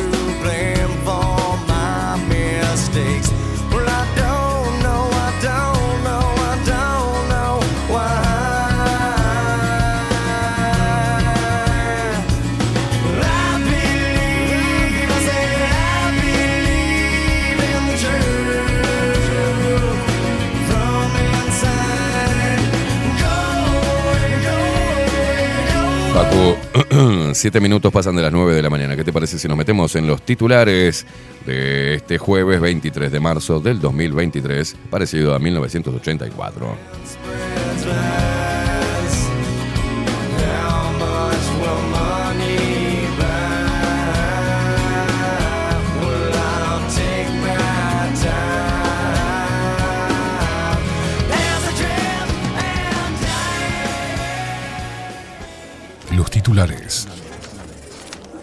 Veamos qué dicen los principales portales hegemónicos de noticias.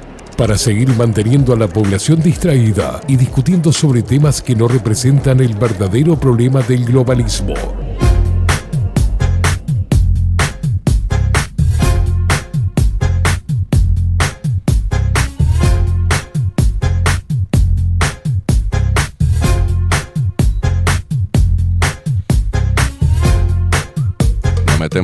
Eh, con los titulares de diario El País.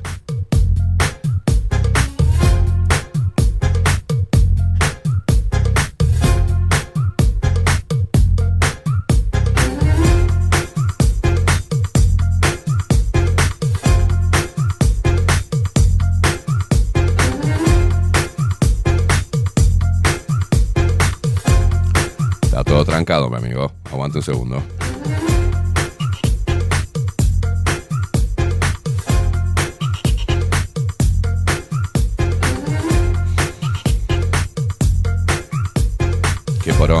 Loco, qué poronga. ¿Qué tocaron ayer? eh? ¿Qué tocaron ayer? La puta que los parió.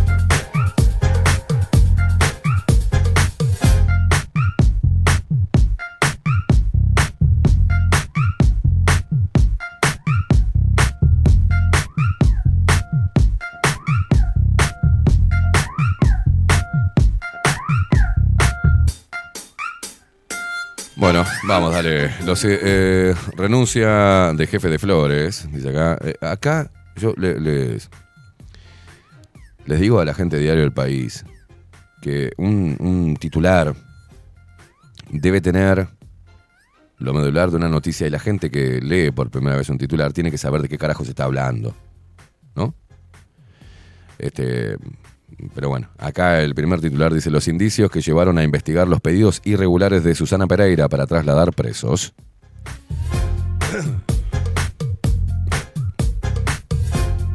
Gobierno acordó modificaciones en la reforma jubilatoria y negocia una salida con la caja notarial.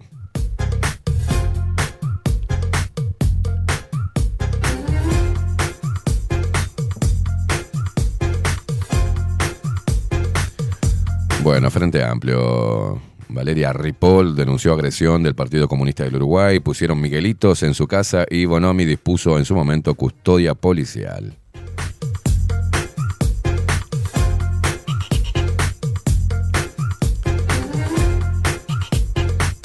Bueno, mega operativo en el norte. Detienen a 10 uruguayos miembros del eh, grupo criminal Osmanos.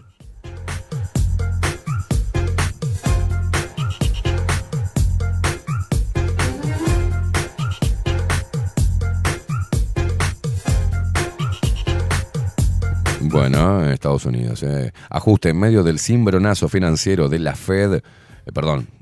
En medio del cimbronazo financiero, la Fed resolvió subir su tasa de interés. ¿Cómo afecta esto a Uruguay? Bueno, no sé porque no puedo abrir la noticia. ¿eh?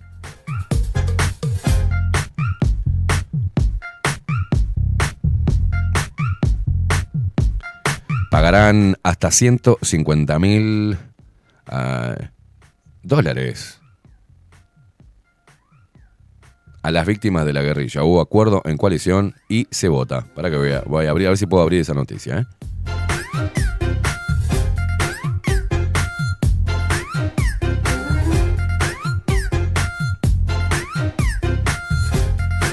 O sea, las víctimas de los guerrilleros.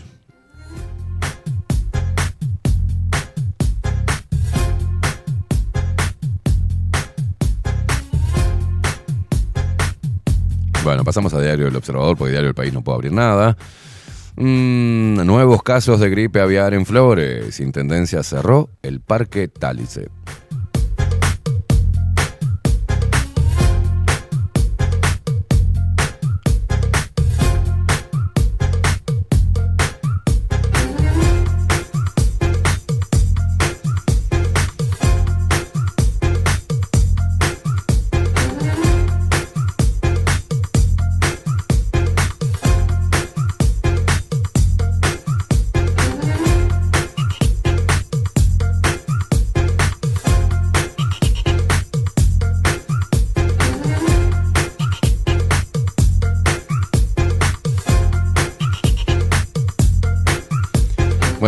Hasta 150 mil dólares a las víctimas de la guerrilla. Hubo acuerdo en coalición y se vota. Blancos, Colorados y Cabildo Abierto acordaron un nuevo proyecto que será aprobado en Cámara de Diputados.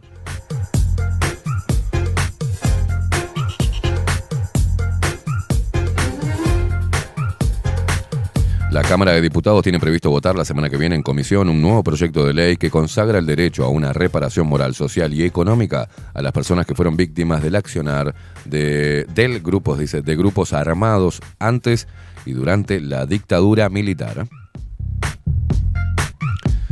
El nuevo texto fue acordado por Rodrigo Goñi, del Partido Nacional. Tengo en la garganta hecha la miseria, ¿eh? Ope Pasquet, del Partido Colorado, y Carlos Testa, de Cabildo Abierto. No arranca la, la- la- la- la cachila. Bueno, entre los tres, Rodrigo Goñi, Ope Pasquet y Carlos Testa, uno, eh, Partido Nacional, Partido Colorado y Cabildo Abierto, eh, procuran ajustar algunos detalles de la redacción, la versión que ya sancionada por el Senado y que había llegado al poder desde el Poder Ejecutivo. El nuevo proyecto al que accedió Diario El País y cuya redacción en términos generales surgió del legislador Colorado, dispone que la reparación moral y patrimonial corresponderá eh, a las víctimas de hechos. Che, eh, sigue con, eh, con temas de edición. Acá están escribiendo como el orto, Diario El País. ¿Tienen editor? O, o- si le pagan, échenlo. ¿eh? Eh, moral y patrimonial corresponderá a las víctimas de hechos ilícitos perpetrados entre el 1 de enero de 1962 y el 31 de diciembre de 1976 a manos de integrantes de grupos organizados y armados con fines políticos e ideológicos. A diferencia del proyecto anterior, esta iniciativa prevé cifras concretas de reparaciones que saldrán de rentas generales. Así, se propone una indemnización de 150 mil dólares para los familiares o causa habientes de las personas que murieron víctimas de esos hechos. ¿no? Se trata de un monto similar al que había sido propuesto en 2007 por el gobierno de Tabaré Vázquez, que llegó a enviar un proyecto al Parlamento y terminó fracasando ante la negativa del entonces mayoritario Frente Amplio. En el caso de que a consecuencia de esas acciones la persona hubiera sufrido una incapacidad permanente, total o parcial, la víctima o sus herederos podrán reclamar 100 mil dólares. Finalmente, los que hayan sido privados de su libertad por parte de estos grupos por más de 72 horas o sus herederos cobrarán 50 mil dólares. Dudas en la coalición por punto que haría impracticable la ley de pensiones a víctimas de la guerrilla. Bueno, al igual que en el proyecto del gobierno, en este caso se prevé la creación de una comisión especial que tendrá a su cargo todo lo relativo a las solicitudes de amparo a estas pensiones y su asignación. La diferencia es que este nuevo proyecto define quiénes serán sus integrantes. Esa comisión será presidida por un delegado del Ministerio de Educación y Cultura, que será acompañado de un representante del Ministerio del Interior. ¿Por qué no pone Ministerio del Interior? Están redactando una noticia, no están hablando con eh, eh, un representante de Interior, no, del Ministerio del Interior y otro del Ministerio de Economía y Finanzas. Así se escribe, señores. ¿eh? Junto a dos designados por las organizaciones más representativas de las víctimas. Para otorgar las reparaciones que se soliciten, se requerirán los votos de cuatro de los cinco integrantes. Este es un detalle que Pasquet había observado en la versión del Poder Ejecutivo al subrayar que la indefinición sobre los miembros de esta comisión volvía al proyecto impracticable.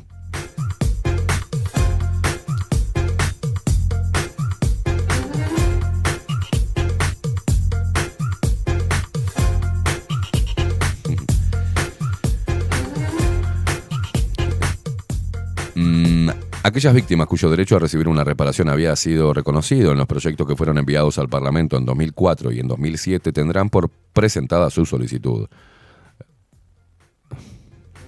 Los demás tendrán un año de plazo a partir de la puesta en vigencia de la ley. A nivel parlamentario se ha manejado una probable lista aportada por organizaciones interesadas que mencionan cerca de 90 casos pasibles de acogerse a la iniciativa. El proyecto aclara que en aquellos casos en que ya se accedió a una reparación por vía judicial o extrajudicial, tendrán derecho a la diferencia que puede haber entre la suma propuesta y la que ya percibieron. Aquellos que aún reciben una pensión estatal por esta causa no tendrán derecho a percibir la nueva prestación. En el plano moral, El proyecto plantea reconocer a las víctimas de las acciones guerrilleras a través de la construcción de monumentos que conserven su memoria.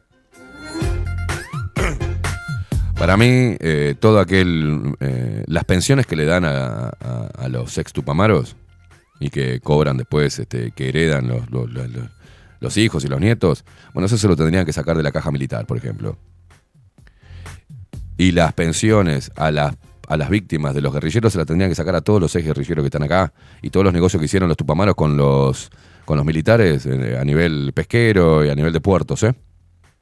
y todas las expropiaciones que hicieron. Tendrían que sacarle todo y con eso venderlo y de ahí sacar la plata. Porque acá todo el mundo, los tupamaros hicieron mierda todo, los militares hicieron mierda todo y la paga la gente. La paga el pueblo. ¿Me entienden? Entonces Uruguay es tan mierda y tan ignorante, tan idiota y tan cobarde que deja que esto se haga. Que deja que esto se haga. Total, ellos pueden hacer mierda, matar gente, secuestrar, torturar, de un lado y del otro, hacer mierda a la democracia, meterse en el sistema político y nosotros tenemos que pagar eso. Pará, Aldo Mazzucchelli, ya estoy al aire, mi amigo. Eh, me calienta. Ah, me calienta porque eh, ellos hicieron su movida, terminaron todos en la política, terminaron con negocios personales y privados a través de la victimización o a través de la tranza después del pacto del Club Naval, y nosotros tenemos que pagar toda esta mierda de reparaciones. Mientras que ellos cobran un sueldo como políticos que también le pagamos, señores. Increíble, ¿no? Sí, sí, por favor. Increíble. Si a vos eso te parece normal y te parece justo, y a mí me parece que sos un pelotudo. Porque yo no estuve ahí. Yo no fui cómplice de nada. Yo no atenté contra la democracia. Toda esta generación no tuvimos la culpa de eso. Pues las víctimas de los militares terminaron acomodándose en todos puestos de poder. Los que se dieron cuenta y criticaron al, al movimiento revolucionario, hoy no tienen nada. Algunos están en cana por otros temas. Pero hoy no tienen nada. Sí cobran la pensión, pero no tienen, no le dieron lugar en el poder. Hoy están ellos en el poder. Cobrando un sueldo de la plata de la gente a la cual tratan de idiotas, de fachos y de seres deleznables o espoletas. Tenemos a un viejo de mierda que fue presidente, que se llama José Mujica, y a una vieja de mierda que se llama Lucía Topolansky, dos asesinos, secuestradores, falsificadores de documentos, tranza. Una, uno llegó a presidente y la otra a vicepresidente. Le pagamos el sueldo. Y aparte a todos los, los que atentaron contra la democracia y, mataron gente y secuestraron gente, a todos ellos encima le pagamos nosotros una reparación ¿tá? de más de casi 60 mil pesos por mes. Y si se mueren ellos, bueno, igual lo recibe el hijo. Y si se muere el hijo, igual lo recibe el nieto. Es casi vitalicio. ¿Entienden? Entonces, ahí cuando vamos con el Estado, el Estado, el Estado. El Estado decide, hace política y nosotros garpamos todo. Si a usted le parece bien eh, que le cobren impuestos para que vayan a rentas generales, para que eh, le den una mm, pensión reparatoria a los víctimas de guerrilla y a los guerrilleros que aún están vivos y están metidos en el poder, no se les sanciona ni se les, saca un mango, y usted es un pelotudo. Es un pelotudo que aplaude, porque, ah, bueno, como los ex tupamaros también tienen pensión, y bueno, está bien que, tengan pensión los, no sé, los familiares de Pacasio Báez, está bien. Para ustedes eso es justicia, ¿no? La justicia que le saquen a los que perpetraron, que le saquen a los que afanaron, no que los metan en el, sistema político y que usted lo vote encima. Usted está votando asesinos. El que votó a Mujica, votó a maldito asesino. Porque hay muchos documentales donde él, sin ningún tipo de problema, habla cómo mataban gente, cómo robaban, cómo secuestraban. Pero a usted le parece bárbaro. Y votaron un maldito asesino. Y votaron a los cómplices de ese maldito asesino. Y el MPP es una mierda con visión y con hambre de poder. Es algo totalitario y avala y aplaude a los malditos asesinos. ¿Entienden? De un lado y del otro. Como hay muchos militares que están metidos en el partido Cabildo Abierto que también aplauden el hecho de haber torturado y matado a estudiantes, porque estos hijos de puta no los torturaron, con estos transaron, por eso son amigos. Mataron a los boludos, a los pibes, que fueron fogoneados en las facultades para que fueran a tirar bombas molotov, se plantaran un, un- rifle y salieran a la revolución, mientras que ellos eran los que se quedaban en las tatuceras y mataron a los pibes, torturaron a los pibes y a las pibas estudiantes. Por eso es muy importante que los padres entiendan que en los niveles educativos se le está, en todo, se le está lavando el cerebro. ¿Para qué? Para ser instrumentado para otra posible guerrilla. Y así vamos. Y los pendejos pelotudos adoran a asesinos. Ah, y las mujeres pelotudas, las pendejas pelotudas, adoran a asesinas, pero se enojan y te pueden denunciar si le decís que buena que estás, mamu, por la calle. ¿Entienden la incoherencia de esta era de la idiotez? Y de esta moralidad extraña. Bueno, si usted no lo entiende, señora, señor, y tendrá que trabajar mucho, porque está metido y embotado en, una cultura de la idiotez colectiva y de la memoria selectiva del daño que nos han hecho a los seres humanos y a esta puta sociedad en la cual estamos metidos. no quiero que saquen más plata a los trabajadores para reparar a nadie. A nadie hay que reparar. Fue algo horrible en la historia del Uruguay. Y fue financiado por un solo lugar, como en Cuba, como en todos los lugares donde hubo revolución. Libros y libros y libros y películas, reivindicando estos hijos de mil puta. Que después terminaron algunos, como este Sorete, siendo presidente de la República. Y hablando de moralidad. Y hablando del peligro que significan, por ejemplo, los no vacunados. En serio, Mujica, viejo hijo de mil puta. Porque eso es lo que sos. Sos una rata apestosa. Que vendiste a tu pueblo, que vendiste a tus militantes en plena dictadura, antes de la dictadura. En la guerrilla mandaste a todo el mundo al frente. Y bueno, como te pegaron seis tiros y te salvaron los propios militares, porque no podíamos matar a este si es el que está acordando todo.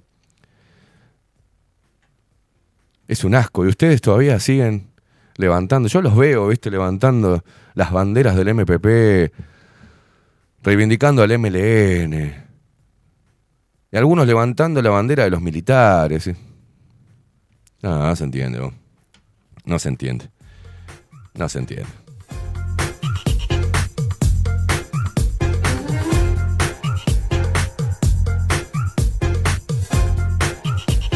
Pregunten dónde están los estudiantes que fueron torturados, que siguen vivos, y pregúntenle a ellos cómo fueron engañados por, estos, por estas cabezas, por estos monjes negros de la revolución. Pregúntenle. Vayan, yo entrevisté unos cuantos ya. Pregúntenle.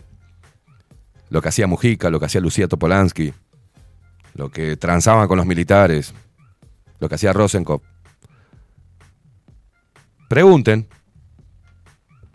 Pregunten. No, no sean cagones, pregunten.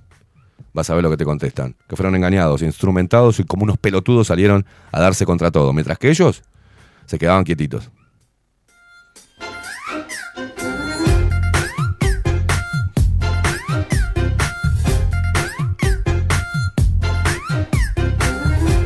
Las cartas de Rosenkopf. Dale, hijo de puta.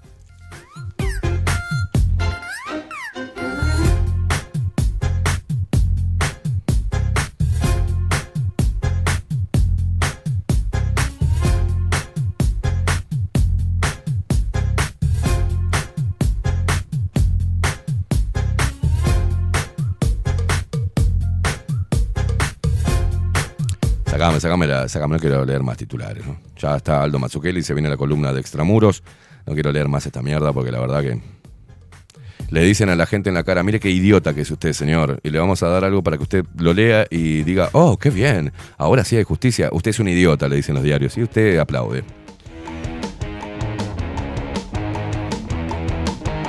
En Chile, nos escribe Juan Luis, dice, acá la misma mierda, todos los putos guerrilleros zurdos de los 70 y los 80 con pensiones.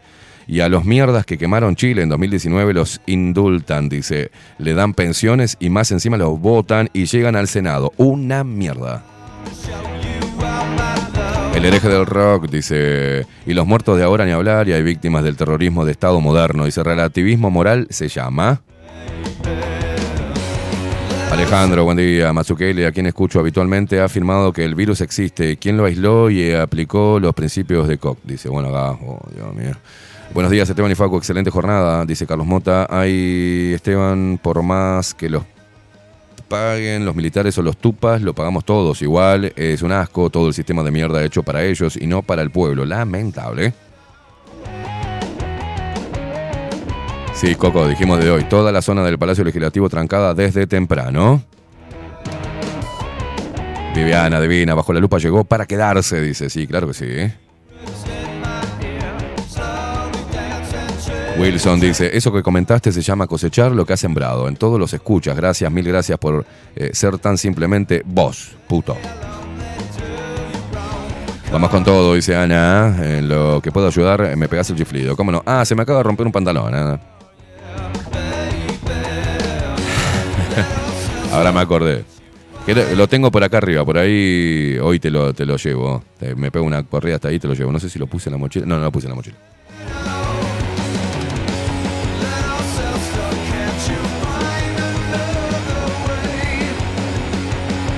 Mucha gente conectada, ¿eh? Gracias Nico por estar ahí alentando que la gente comparta el link.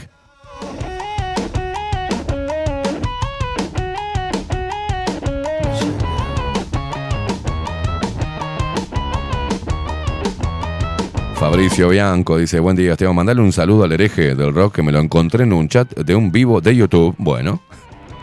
Claudia, Barú, divina.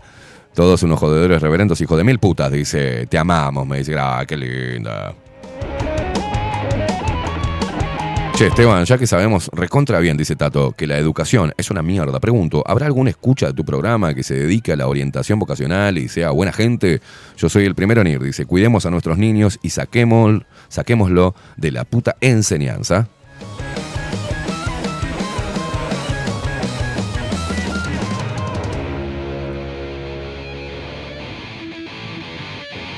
Vamos a hacer, eh, vamos a hacer otra pausa. Tenemos tiempo todavía. Vamos hasta las 11 de la mañana. Recuerden que hoy viene la India Velázquez a las 11 de la mañana. Vamos a estar eh, cambiando de repente el horario de Bajo la Lupa porque eh, cuatro horas diarias no podemos, tres horas y media diaria. Eh, de repente a partir de abril, de la primera semana de abril nos tomamos. Recuerden que nos van a dar, vamos a estar con todo ese quilombo de instalarnos allá. Eh, y ahí empieza la debacle y ahí, ahí, ahí, ahí empiezo a adelgazar, ¿no? Eh, pero de seguir así, al menos lo que resta de este año, de repente vamos de 8 a 11 y de 11 a 1 va Velázquez. Vamos a cambiar un poco lo- los horarios. ¿te parece? Eh, empezamos, vamos a decir a las 8, vamos a empezar a 8 y media, porque somos guapos. Eh, sí, vamos a cambiar un poquitito el horario, porque amerita todo, todos los cambios, valga la redundancia, cambio, cambio, cambio, cambio. 2023 se vino con muchos cambios. Y la verdad que sí, porque hasta en mi vida personal, ¿eh? todos cambios, todos buenos, todos positivos, pero a todos hay que meterle huevo. Pela Fabián dice, aguante bajo la lupa, carajo. Enseñanza no formal, esa es buena. Dice Esteban, solo para que sepas, D-Live está No, no, no está caída la transmisión. Eh, dijimos hoy temprano que no podemos transmitir por dos reproductores porque no tenemos un buen internet por ahora, hasta que nos mudemos. Este, entonces va a ir todo concentrado, si querés ver el programa, a través de Twitch. ¿tá? A través solo de Twitch. Es simple. ¿tá? Cuanto más gente en Twitch, más visibiliza nuestro laburo también y en la plataforma nos empieza a dar más visibilidad ¿tá? a través de Twitch. Por ahora es la única que no nos ha censurado, así que seguimos con ella hasta que nos, censures y, y nos censuren y mutemos a otra plataforma. Pero eh, hoy no va a estar saliendo de live y hasta que no se solucione el tema de internet no, no, no podemos hacer la doble transmisión ¿no? de streaming. No podemos streamear por las dos plataformas. Eh, lo avisamos hoy, ¿eh?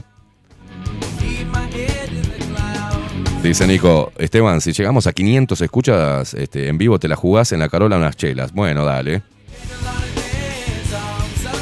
Freddy Barreiro, no te preocupes, en unos años vamos a tener que pagar por las víctimas de las vacunas, agárrate. Sebastián dice, mm, Amodio Pérez, el chivo expiatorio, dice, perfecto para encubrir al resto de los traidores guerrilleros. Fabricio Bianco dice, esta memoria selectiva hace que algunos muertos valgan más que otros.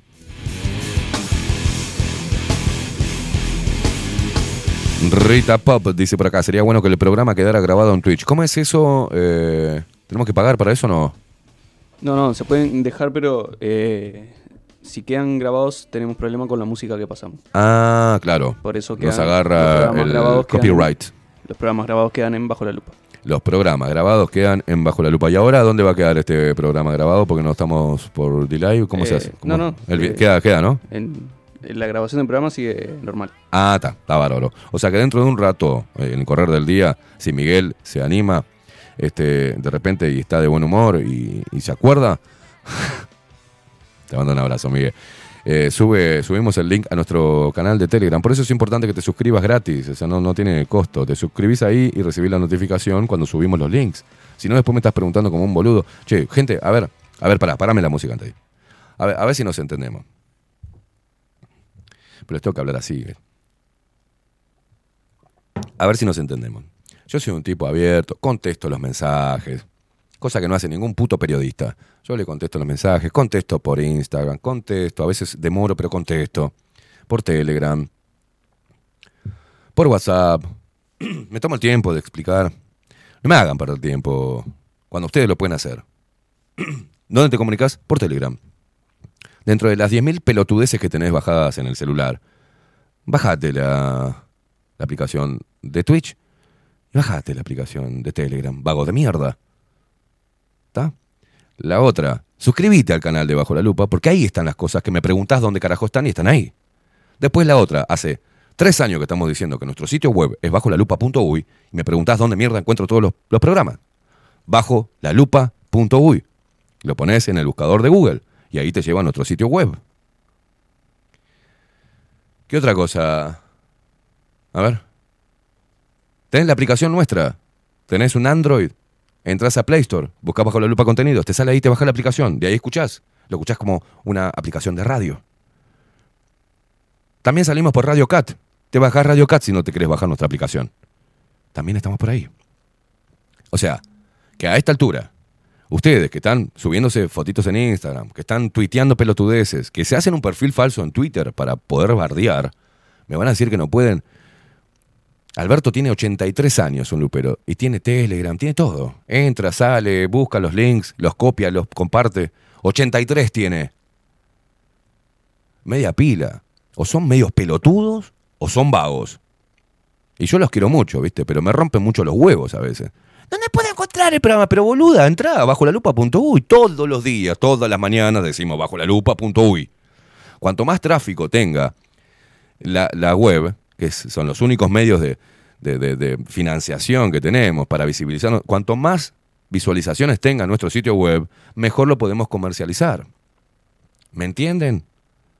Entonces la forma de colaborar, a veces si no tenés un mango, en vez de romper los huevos, es replicar nuestro laburo, compartir las cosas.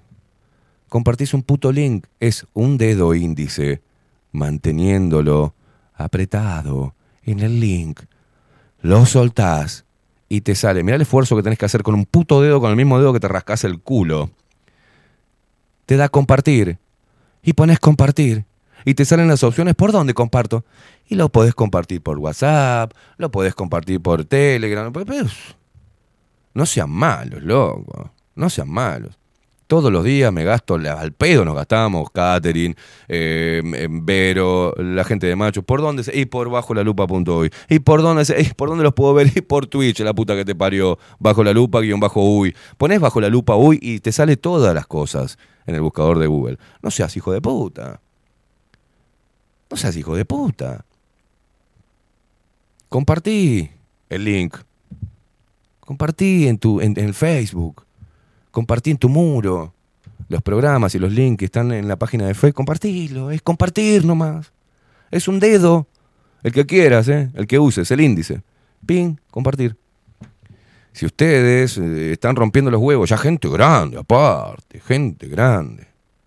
Que no sale del 4, el 10, el 12 o el 5, BTV o TV Ciudad. O sea, a ver, señores. Media pila, no rompan los huevos. Está todo el material ahí. Y te lo digo por última vez, no me rompan más los huevos. Pongan en el puto celular o en la puta computadora que tengan, ponen bajo la lupa punto uy. es nuestro sitio web donde ahí volcamos todo lo que salen de los programas. ¿Cómo que haces para escuchar los programas todos los días? Por el mismo lugar, bajo la lupa, punto uy, ahí arriba, un botoncito que dice ver video en vivo o escuchar en vivo. Entonces haces en el amarillo o en el rojo, según lo que quieras hacer, vernos o escucharnos. Haces pip. Y si no, te bajas, entras a Play Store y te bajas la aplicación bajo la lupa contenidos. Y ahí la tenés en el teléfono. Entonces la mañana, cuando te levantás, pelotudo, vas a la aplicación, pones play y ahí nos encontrás. Tan difícil es. O sea, tan difícil es la puta madre. Ay, ahora no te escucho más, ya que no salís en radio, pero pelotudo. Tenés un celular que estás mirando culo todo el día. O sea, tenés ahí la aplicación para bajártela y escucharnos, seguir escuchándonos. Entonces llega un momento, viste, que la verdad me tienen los huevos así, inflados ya con preguntas boludas, que ya directamente ni la contesto. Ah, o, o- es pelotudo o tiene ganas de molestar. Ah, porque son dos. O es, retrasado ah, o tiene ganas de molestar. Están todas las cosas. Tres años hace que estamos. Tres años hace que estamos diciendo. Tres años. Haciendo la repetición de dónde, todos los días. Eh, eh, bajo la lupa. Eh, Bienvenidos a un nuevo programa Bajo la Lupa. ¿Tá? Sí, por aquí, por bajo la lupa.uy. Más independientes que nunca. La de tu hermana.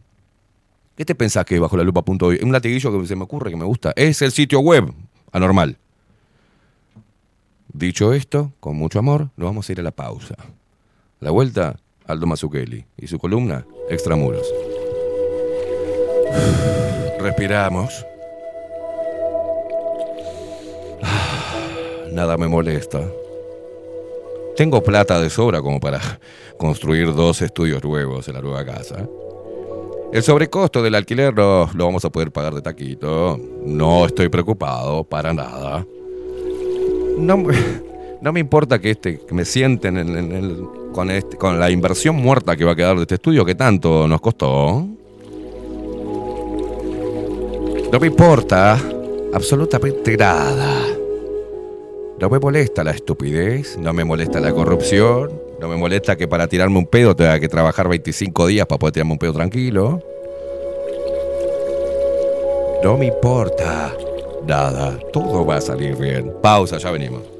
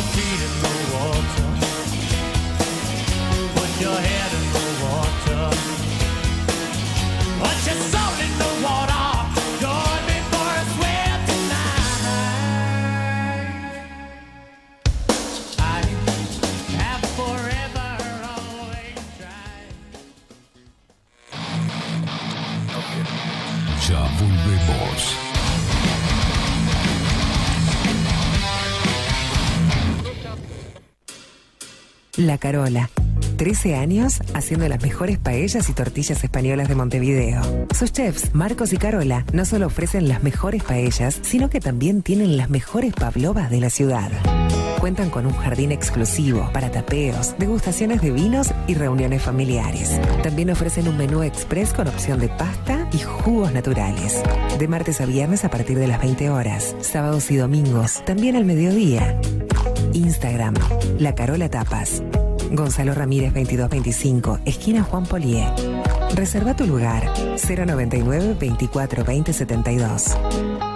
La Carola, el clásico de la ciudad. Mercería Las Labores. La mercería más antigua del país, desde hace más de 100 años junto a vos. Tristán Baja 1524, abierto de 9 a 19 horas. Visítanos en www.lanerialaslabores.com.uy. Facebook,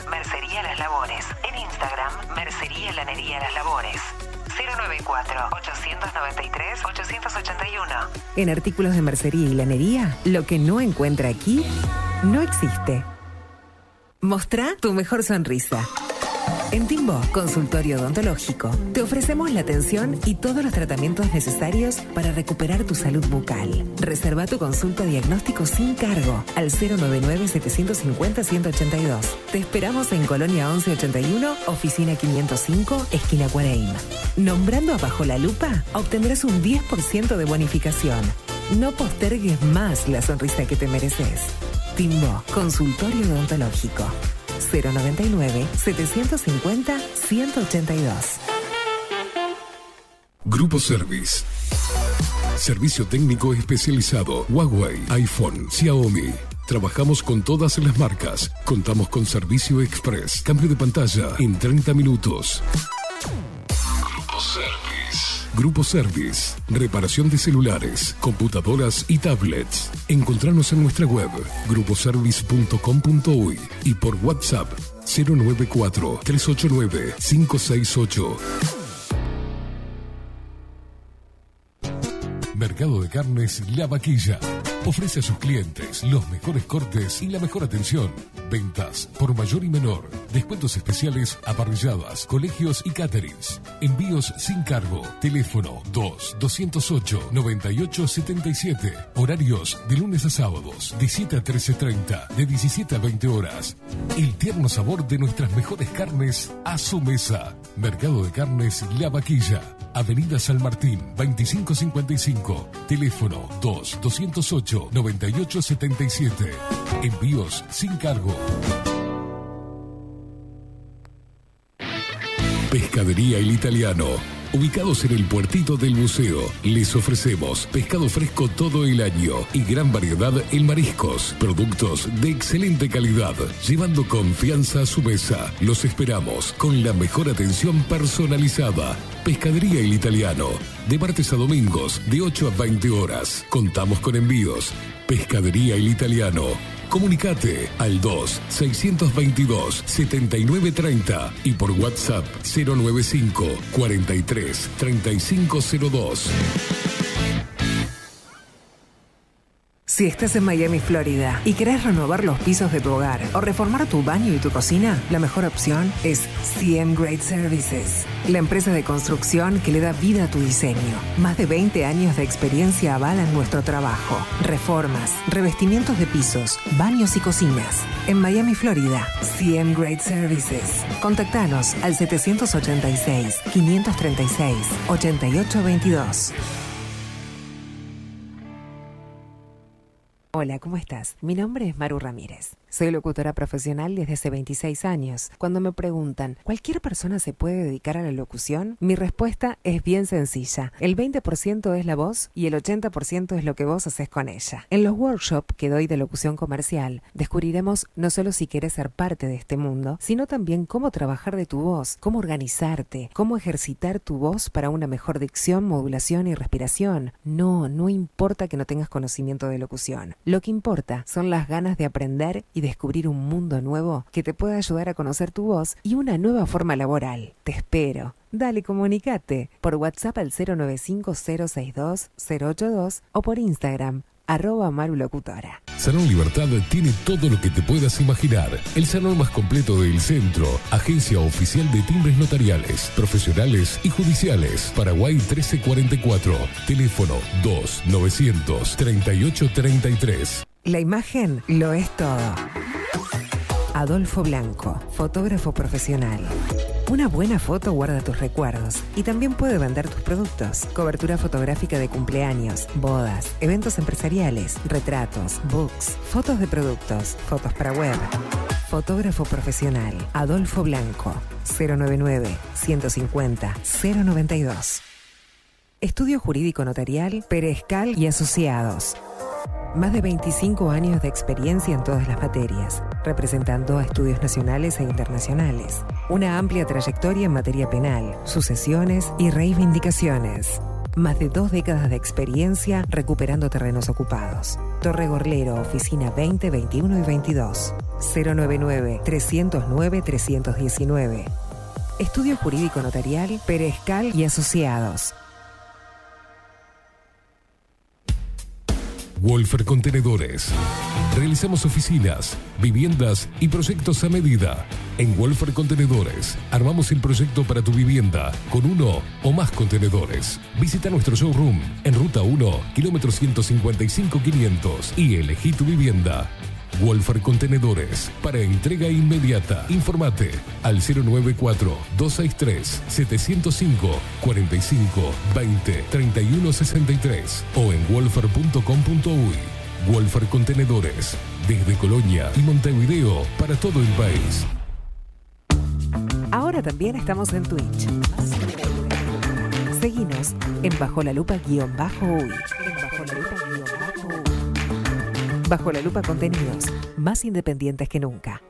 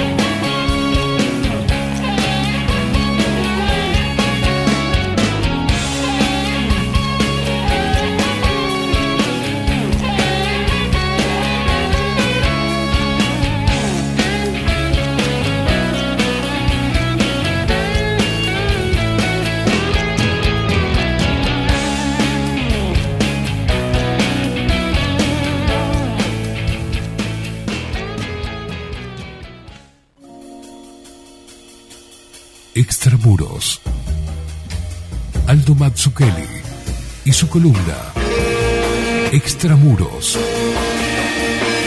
En Bajo la Lupa.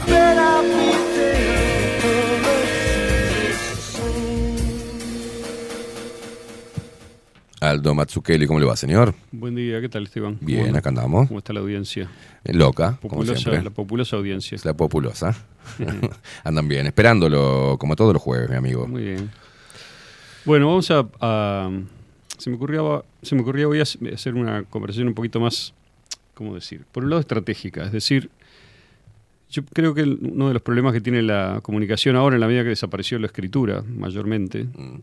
no desapareció, pero está reducida a sectores más más angostos de la población de lo que fue en un tiempo. Y ese espacio ha estado, digamos, que está obviamente ocupado por lo audiovisual y por sobre todo la, la, la palabra hablada, ¿no? Que Es muy diferente de la palabra escrita, ¿sí? Esto no siempre se percibe con claridad, porque una mirada superficial diría que la palabra escrita es simplemente lo que uno habla registrado en un papel o en un- una pantalla. No es así. Es decir, son formas de comunicación profundamente distintas. La, la palabra escrita tiene permanencia y es posible, por lo tanto, eh, volver atrás, volver a mirarla, volver a compararla con lo que uno pensaba, lo que uno piensa, profundizar muchísimo, porque la lectura es mucho más rápida, la lectura silenciosa, cuando una persona está entrenada, que escuchar hablar. ¿no? Es decir, uno puede cubrir, bueno, la gente puede hacer la prueba, mirar un video de una hora y leer la transcripción. La transcripción la lee en mucho menos tiempo. Entonces, eh, al desaparecer, decía la escritura, lo que, lo que está pasando es que se nos hace cada vez más difícil tener una mirada abarcadora, de conjunto, sintética, estratégica, comparar las cosas que pensábamos hace tiempo con las que pensamos ahora. Es como que hay una inmediatez sin tiempo, ¿no? que está corriendo, corriendo, corriendo y solo es el presente, un presente continuo que no tiene capacidad de tener la conciencia de sí que da la escritura. La escritura por eso es el medio, digamos, por excelencia del pensamiento crítico. Siempre, digamos, la humanidad se desarrolló en ese sentido a partir de la adopción de la escritura en diferentes sociedades. ¿no? Entonces, nosotros, a diferencia, por ejemplo, de los griegos que adoptaron la escritura en determinado momento, como primero los, griegos tuvieron escritura durante siglos, pero no la usaban para este, pensar, por decir así, para pensar en público, ¿no? La usaban para registrar cosas, por ejemplo, para registrar este, cuestiones económicas, comerciales, o eventualmente algunos elementos legales. Pero no se usaba la escritura para la filosofía. Es más, no existía la filosofía como tal, porque la filosofía existe desde eh, es decir, es un forma, en la forma en la cual se la conoció y se la practicó durante siglos después, existe a partir de que se empieza a usar la escritura para registrar el pensamiento y para hacer como experimentos con las palabras, ¿no? O sea, experimentos con el pensamiento. Si escribo esto que parece que no tiene sentido, ¿no? Es como un nuevo tipo de poesía, pero que al mismo tiempo sirve para pensar, sirve para ver cómo se conectan estas palabras, genera pensamientos nuevos, ¿no? Bueno, toda esta digresión inicial tiene que ver con lo que yo veo que está pasando adelante de nuestros ojos en el mundo, que es un cambio de época impresionante que está pasando ahora y del cual los medios este, tradicionales nos informan muy poquito, si es que nos informan algo. Se concentran en general en la en, en divulgar la propaganda de Estados Unidos sobre lo que está ocurriendo y los puntos de vista particulares, que no digo que sean malintencionados, pero son necesariamente parciales, eh, muy etnocéntricos, ¿verdad? Muy, muy centrados en los intereses, la mirada, la tradición, la historia de Inglaterra, Estados Unidos, del mundo anglosajón, del mundo francés y quizá un poco de alguna contribución más, porque los demás contribuyen muy poco, verdaderamente, a lo que nosotros recibimos, ¿no? Entonces, eh, por ejemplo, estaba mirando, si uno hace una búsqueda rápida en Google ahora, este, acerca del encuentro de inmensa importancia que ocurrió y que terminó entre Xi Jinping y Putin en Moscú, que duró tres días, del 20 al 23, al 22, perdón, este, uno no encuentra nada más que eh, pedazos filtrados. O sea, uno encuentra en la primera búsqueda de Google que hace, no encuentra las declaraciones ni las de Putin, ni de Xi Jinping, ni los acuerdos alcanzados, ni lo que se firmó. No encuentra nada de eso. Eso está, si es que está, está ya en el fondo.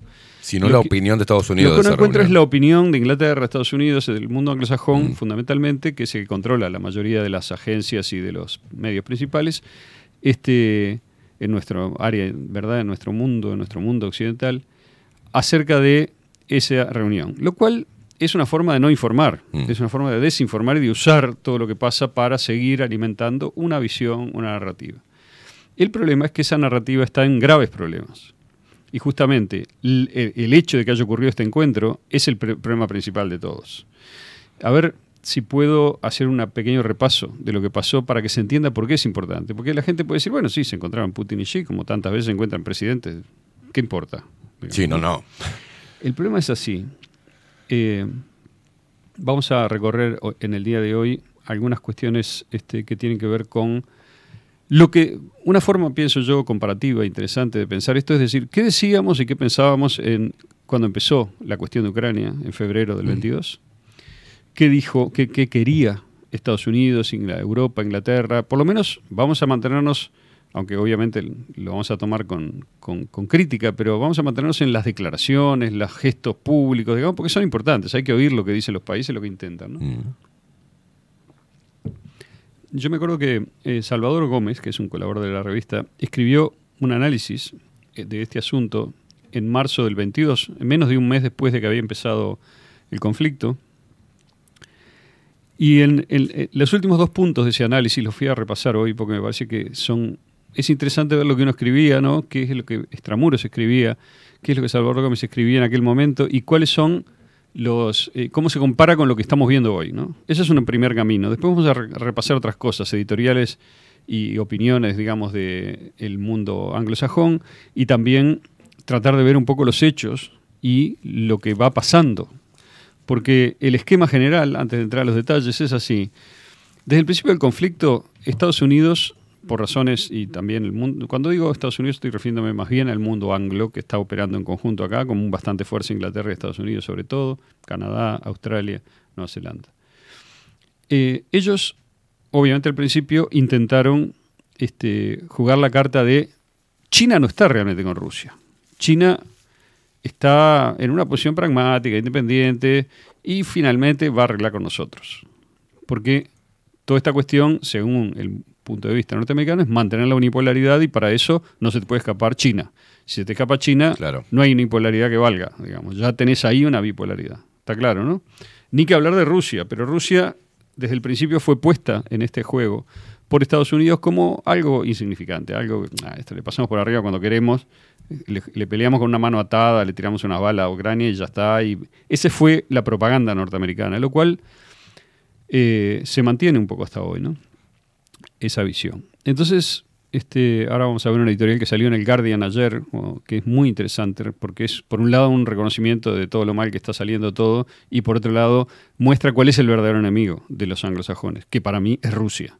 No que sea el país más importante, sino que es el enemigo íntimo, el enemigo profundo de siempre, por razones geopolíticas y de intereses que vamos a analizar, espero hoy.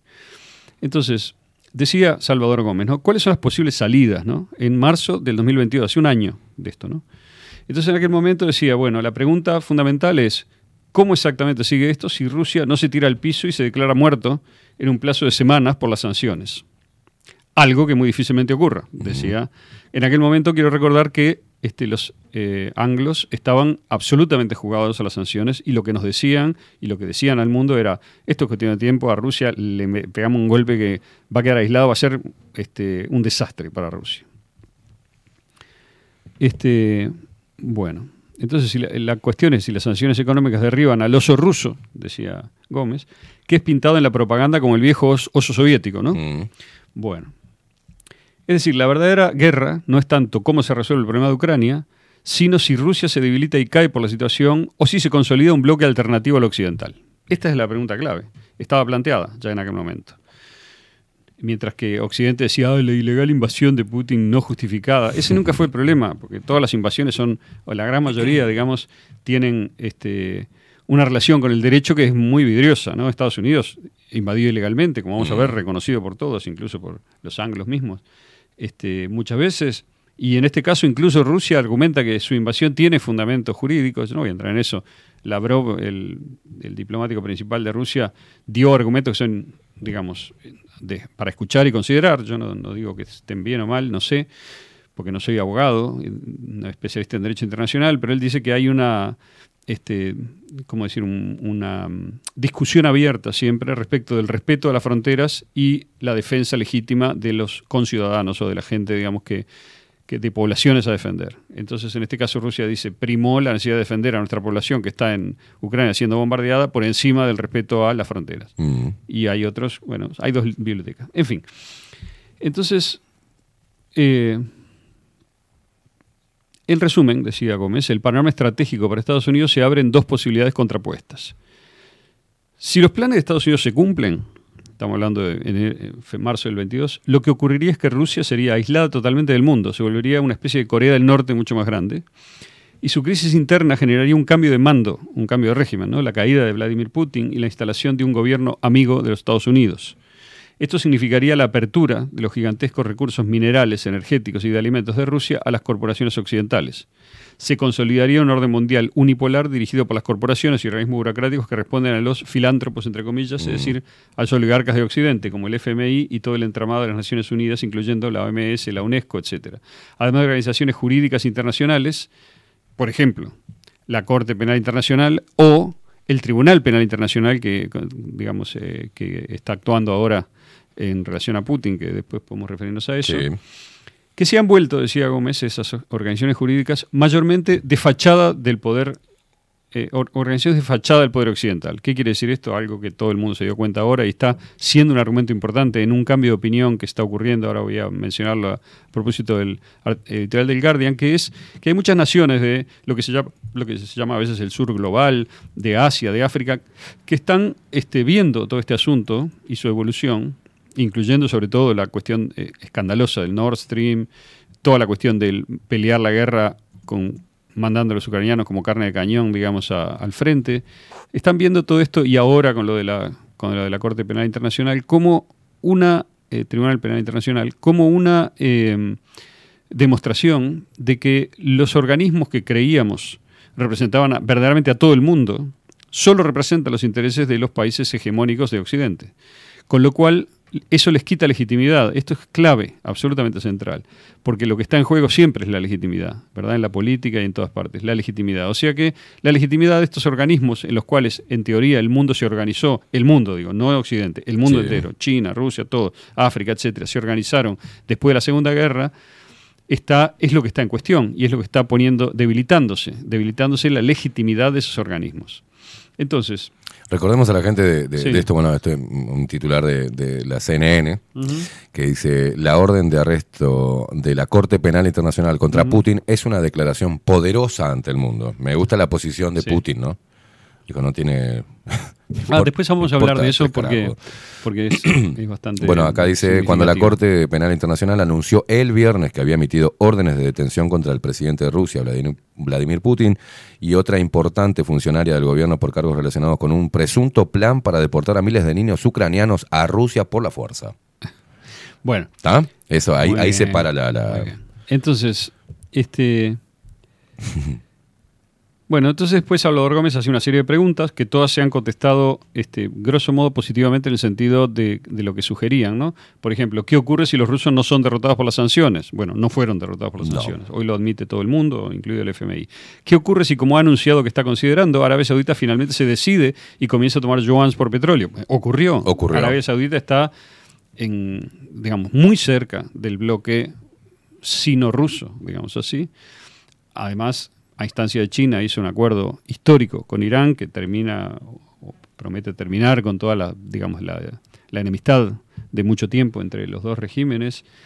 Y eh, además es verdad que el comercio de petróleo está moviéndose en una dirección muy que se aleja mucho del control, digamos, que Estados Unidos ejercía a través del petrodólar.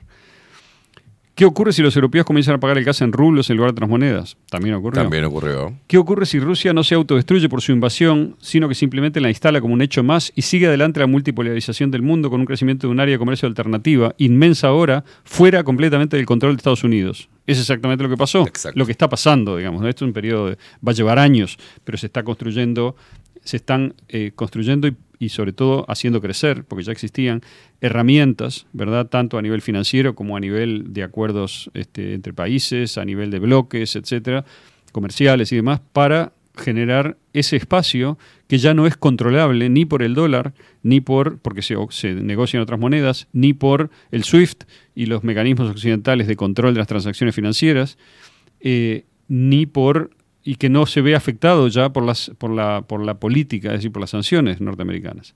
Quedan recursos militares, eh, la piratería, por ejemplo, minar el mar de la China, etcétera. Eso es algo que está en la agenda, porque en la medida que fallaron todas las demás cosas, ahora, como vamos a ver, esa es una de las cuestiones que están en, en discusión en Moscú. Es decir, y lo, lo adelanto, es más la ayuda militar que China precisa de Rusia que lo contrario. Es decir, Rusia precisa mucho menos ayuda militar de China de lo que China precisa. Rusia es una potencia mucho mayor militarmente que Claro. China, ¿verdad? y también tecnológicamente más avanzada en muchos campos, no en todos. Hay algunos campos en los cuales China, en drones y en algunas en, en el tema marítimo, no submarinos, sino barcos de superficie, China tiene, digamos, un cierto desarrollo. Rusia tiene poco en ese, en ese en el tema en ambos temas que mencioné, pero después en materia de submarinos, de ejército de tierra, de aviación y de este sí, eso, fundamentalmente Rusia es un mega, bueno, y energía nuclear y demás es un megapoder, ¿no? Y misiles hipersónicos, etcétera, ¿no? Es- Está en la vanguardia, tiene más que Estados Unidos. En varias de esas cosas, en algunas está parejo como en submarinos, ahora Rusia incorporó, estaba leyendo cinco submarinos esta semana y pasó el número de submarinos de, de Estados Unidos, que son 72. Estamos hablando de submarinos poderosísimos, muchos de ellos, ¿no? Submarinos nucleares, etcétera. Y la tecnología rusa en ese campo es comparable, superior a la norteamericana, con lo cual el control del mar, ¿verdad? No en el nivel de barcos, de armada, pero sí en el nivel de submarinos es comparable o incluso favorable a Rusia. Entonces, este, Hace, hace un análisis ese artículo, por ejemplo, cuál va a ser la posición o hasta cuándo va a resistir el tironeo Europa, por ejemplo, que Bueno. ahora se instala eh, grandes cortinas de humo como en Francia la reforma jubilatoria, empieza el caos, pero Exacto. como para distraer un poco Claro. lo, lo que está sucediendo, ¿no? Claro, y, y bueno, el problema del dólar, bueno, ese es un problema muy largo y yo no estoy, no me siento capacitado para, para resumirlo ni para dar una opinión, digamos, interesante. Este, pero sí puedo mirar las cosas que, que- que están pasando desde este, en este año, ¿no? que tienen que Sí. ver con las preguntas que hacía. ¿Podría el rublo convertirse en una moneda global de reserva? Esto no pasó, pero el rublo sí se fortaleció mucho y es, es una moneda importante en las transacciones en el otro bloque, por decir así. ¿Qué ocurre si el dólar es crecientemente visto como una moneda política? Es decir, peligrosa para ahorrar en ella, pues si no me gusta tu cara política, tu cara sin más, confisco tus ahorros en dólares depositados en New York o en Londres. Bueno, entonces, la última parte del artículo de Gómez, que paso a leerla, tenía un titular que decía, La ilusión de una China que se da vuelta.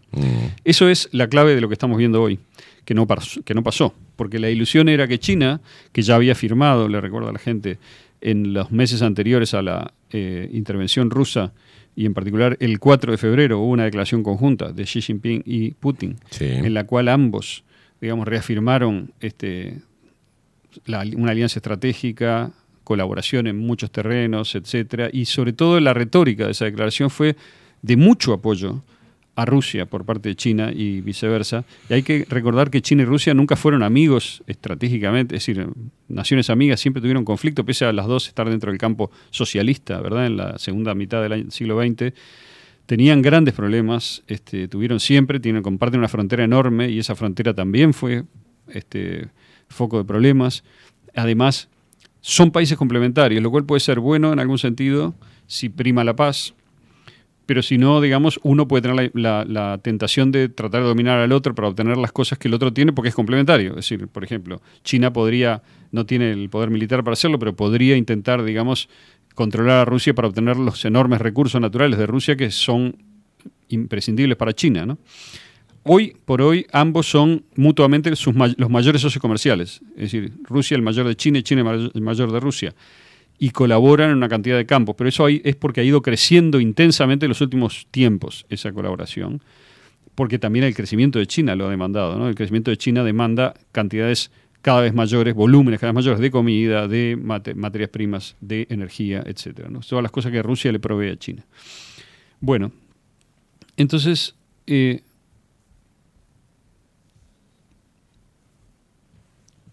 para que un momento de crisis para el mundo occidental unipolar llegue, decía Salvador Gómez, solo un factor alcanza, que China demuestre que su alianza con Rusia es firme y está consolidada y actúe en consecuencia, sobre todo esto último. ¿no? Y el problema es que China ya lo está haciendo, decía Gómez en aquel momento, cuando en general lo que se vendía por parte de la propaganda occidental era, los chinos están con nosotros en el fondo, o vamos a ver, pero hay... es- era como una relación ambigua. Por un lado había grandes declaraciones de cercanía, de amistad, de, de- de colaboración, no de amistad, porque es otra retórica, de Sí. somos competidores pero colaboramos, somos competidores pero tenemos intereses comunes y lo mejor para ambos es la paz, lo cual es cierto, ¿no? Por cierto. Ese era la- la- lo que decía Washington. Pero China, hay que recordar que estaba dentro de un periodo particularmente turbulento político. Había estado el COVID, que yo insisto que fue algo, digamos, que perjudicó profundamente la estabilidad del, del poder de Xi Jinping y su grupo. porque fue impulsado dentro de China por grupos enemigos de esa facción. Bueno, de hecho vimos la estrategia que bien la detallaste Claro. vos en diferentes columnas de, de Estados Unidos queriendo sacar a Putin y meter su propio presidente afín a, a- a Ujú. Occidente y en China lo mismo, cosa que no pasó, ¿no? Este, Claro, el punto es que durante el 22 se dirimió ese asunto en China. En octubre, el Congreso del Partido Comunista Chino volvió a declarar a Xi Jinping como secretario general y en marzo, ahora, hace un par de semanas, eh, China votó a Xi Jinping de vuelta como presidente por un nuevo periodo. Es decir, que recién ahora Xi Jinping está consolidado en su poder. Y Xi Jinping ha hecho una serie de cosas al, estar, al consolidarse en su poder que son este, hacer una barrida, digamos, en todos los organismos de salud, por ejemplo, confirmando lo que yo le decía. También cambió a algunos ministros clave, puso algunos ministros de línea dura muy antinorteamericanos. La declaración del Ministerio de Relaciones Exteriores de China es un ejemplo que en, en Occidente no se cita, pero yo la publiqué en Extramuros porque es muy importante ver lo que hace el otro lado. ¿no? El otro lado está diciendo, lo que hizo China fue sacar una declaración explícita denunciando todos los atropellos de Estados Unidos en los últimos eh, 25 años. Incluso mencionando algunos anteriores también, pero se concentra en el siglo XX sobre todo. Eso es una declaración política inequívoca de no estamos con ustedes. ¿no? Pero en Occidente la narrativa era siempre este, eh, los chinos van a terminar arreglando con nosotros. Los chinos van a, van a forzar, digamos, a, a Rusia a terminar con esta locura en Ucrania y el mundo va a volver a ser el mundo que nosotros queremos, que es el mundo que nosotros mandamos, con la comunidad internacional organizada en torno a lo anglo, con todas las organizaciones de fachada, en donde se designa, digamos, a los, a los jueces, a los fiscales, a los burócratas de alto vuelo, a los responsables de las grandes cosas que dependen de Naciones Unidas, etcétera, siempre bajo, la, bajo el control ideológico y político de Estados Unidos y de sus aliados. Lo que está en juego ahora, cuando se dice un mundo multipolar, lo que está en juego es romper ese, ese ciclo, romper esa lógica, que no está rota todavía, pero que está debilitada porque toda esa lógica se basa en la legitimidad obtenida por el campo occidental luego de terminar la Segunda Guerra Mundial. En la medida en que, además, esa legitimidad está, está, está establecida en- a través de múltiples vías, por vías culturales, por vías jurídicas, por vías de, de tradición, digamos, lingüísticas, y el inglés es la lengua, la lengua franca del, del presente, etcétera. Los otros, eh, el fenómeno nuevo, evidentemente, es doble, yo creo, es múltiple, pero el más importante, obviamente, es el crecimiento económico de China. Pero China ha crecido mucho económicamente muy rápido y su crecimiento económico no está acompasado por un crecimiento militar equivalente. Lleva muchísimo tiempo generar un ejército, pero peor aún, vos no tenés un ejército hasta que no está probado en la batalla, digamos, no sabés cómo va a funcionar, ni las armas, ni la tecnología militar que tenés, que desarrollaste, ni podés probarla, digamos, como se hace, ¿no? Y China está haciéndolo, pero eso es una cosa y otra cosa muy distinta es ver cómo es, qué tan eficaz es en el campo de batalla, qué tanto depende de, o sea, qué tanto se rompe, qué tanto es fácil, digamos, la logística con eso, qué tanto este, es capaz el país de manejar ese, esa tecnología militar en la acción. Rusia lo, lo viene haciendo una Eso es, práctica, lo que, ¿no? eso es lo que ayer escuchaba un analista este, militar, ucraniano, por cierto, pero que estaba en una posición independiente, que estaba mostrando como la guerra de Ucrania es un campo de pruebas de las armas de los dos, de los dos grandes este, potencias militares, que son Rusia y Estados Unidos. Los dos están probando todo, todos los chiches, digamos, en Ucrania. Todavía no probaron los aviones. No ha habido una pelea de perros en el aire todavía entre un no, Sukhoi, no sé cuánto, y un, y un F, no sé cuánto. Pero, salvo eso, y obviamente salvo arma- armas nucleares, todo lo demás se probó. Algunas cosas, por ejemplo, los HIMARS norteamericanos dieron buen resultado para el lado ucraniano. Otras cosas como los Javelin, que era- son unas armas antitanque, fueron una cagada, no funcionaron y obviamente no se van a producir más. Este, los rusos a su vez probaron diferentes, un poco la, la- la estrategia esta de, de una oleada de misiles de, de alta precisión a diferentes lugares, es un poco probar, digamos, dónde están los puntos débiles de la red este, infraestructural en Ucrania, pero también probar las armas rusas. Y también las cosas nuevas que están haciendo los rusos, como esa especie de nubes de drones eh, baratos y suicidas que mandan, digamos, junto con los ataques de misil que tienen como, como finalidad evitar a la, a la antiaérea, ¿no? Decir, porque la antiaérea no puede con un, con un enjambre de drones, ¿no? Chiquitos además, pero que son, tienen cierto bastante poder destructivo. A su vez, Estados Unidos, este, eh, bueno, se van a probar todas las cosas. Ahora Sí, están sí, sí, sí. empezando con drones en, en Crimea, digamos que tienen un efecto muy relativo en términos militares, pero también es prueba. Y la pregunta es si los chinos, no- si a los chinos les interesará probar algún chiche también en Ucrania. Y por eso parte de la delegación china que estuvo estos días en Rusia y la delegación rusa estaban compuestos por gente muy del, del costado militar del Claro. asunto y tuvieron obviamente conversaciones que no vamos a ver cuál es su contenido porque no se divulgó. Del costado de la Pero inteligencia sabemos- militar de China. Sabemos o quiénes sea. se juntaron, Claro. digamos, ¿no? Entonces, este, para pasar un poquito a eso y ahora voy y vengo, ¿no? Porque tengo varias cosas, pero bueno, espero que al final quede un panorama general. Este, decía, China emitió una declaración hace un tiempo. Va- vamos a volver al, al hilo que estaba siguiendo, que es eh, los, en- digamos, Lo que- en- lo- lo que Sí, se en- en- escribía el artículo y lo que está sucediendo. Biden tuvo una tensa y poco fructífera conversación con Xi Jinping Mm. el 18 de marzo, el 2022, estamos hablando, en donde Biden intentó atraer a los chinos para que depongan su apoyo a Rusia. El secretario de Estado Anthony Blinken explicó a los medios, anticipando la conversación, que Biden utilizaría la llamada para dejar claro que China asumirá la responsabilidad de cualquier acción que tome para apoyar la agresión de Rusia y que habría costos para tales acciones. Yo me tomo muy en serio esto porque es verdad. Es decir, eh, y según un reporte oficial de la Casa Blanca, la charla informó a Xi Jinping de la posición de Estados Unidos respecto a Ucrania, describió las implicaciones y consecuencias si China proporciona apoyo material a Rusia, esto es una cita, ¿no? Y reafirmó que Estados Unidos sigue apoyando a un Taiwán independiente de China. Bueno, ¿qué quiere decir esto? Que apenas empezó el batuque, digamos, en Ucrania, Biden llamó a Xi Jinping y le dijo, mira, acá el tema es así, no podés apoyar a Rusia. A Rusia. Si la apoyas, hay lío con nosotros, tenés lío con nosotros. Ese es en esencia lo que Mm. pasó. Eh, China se quedó en el molde, ya había declarado su alianza estratégica con Rusia, su apoyo, bla, bla. Hay incluso un párrafo en aquella declaración de febrero del 22 que es muy explícito respecto de este, que Estados Unidos está interviniendo en Ucrania para amenazar a Rusia y que Rusia tiene derecho a defenderse. Grosso modo no se dice con esas palabras, pero es eso. Es decir, que Rusia, China apoyó la invasión, digamos, y la intervención rusa en Ucrania. Bueno,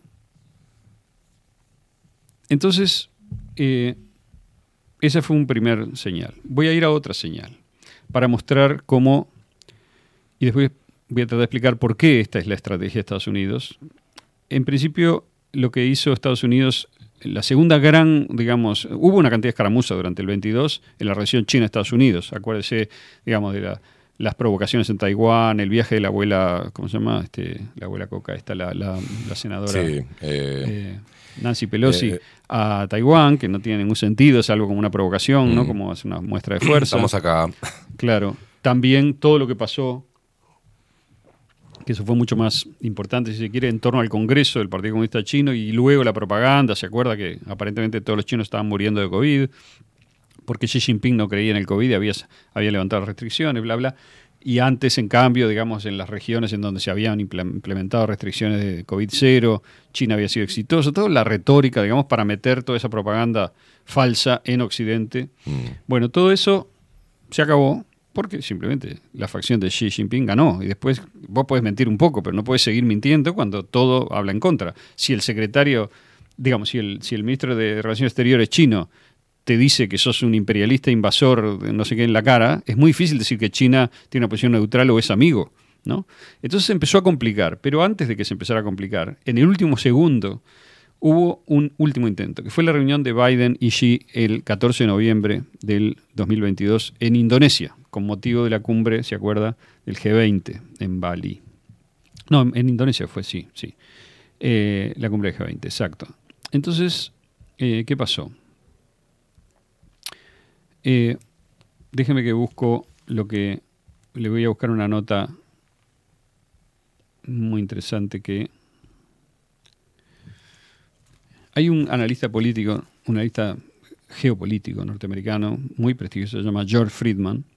Sus columnas son muy leídas, digamos. Tengo un amigo que es muy ortodoxo que siempre me las manda para ver si me, catequiza acá y me hace tener más fe en, en la, en Washington. Y entonces Friedman escribió en aquel momento, después que Biden se reunió con Xi, en Indonesia, dice... Después de la última reunión de Biden con. la, Xi. la única y última, sí. Único. Al principio fue el 14 de noviembre del este, 2022. A principios de esta semana se inauguró en Indonesia la cumbre del G20, durante la cual tuvo lugar la esperada reunión entre el presidente de Estados Unidos Joe Biden y el presidente de China Xi Jinping. El hecho de que se reunieran significa que el encuentro fue un éxito. que durara tres horas también es alentador, ya que las reuniones infructuosas suelen terminar rápidamente y van seguidas de declaraciones conjuntas intrascendentes, que de momento aún no se han publicado. Esto sugiere honestidad, sustancia y la promesa de futuras conversaciones sustanciales. Bueno, ¿qué quiere decir esto? Podría leer más, pero no importa. La clave es eh, la esperanza de Friedman, como buen norteamericano de- sistémico, digamos, y de vamos, los chinos están con nosotros. Mm. Esta es la demostración.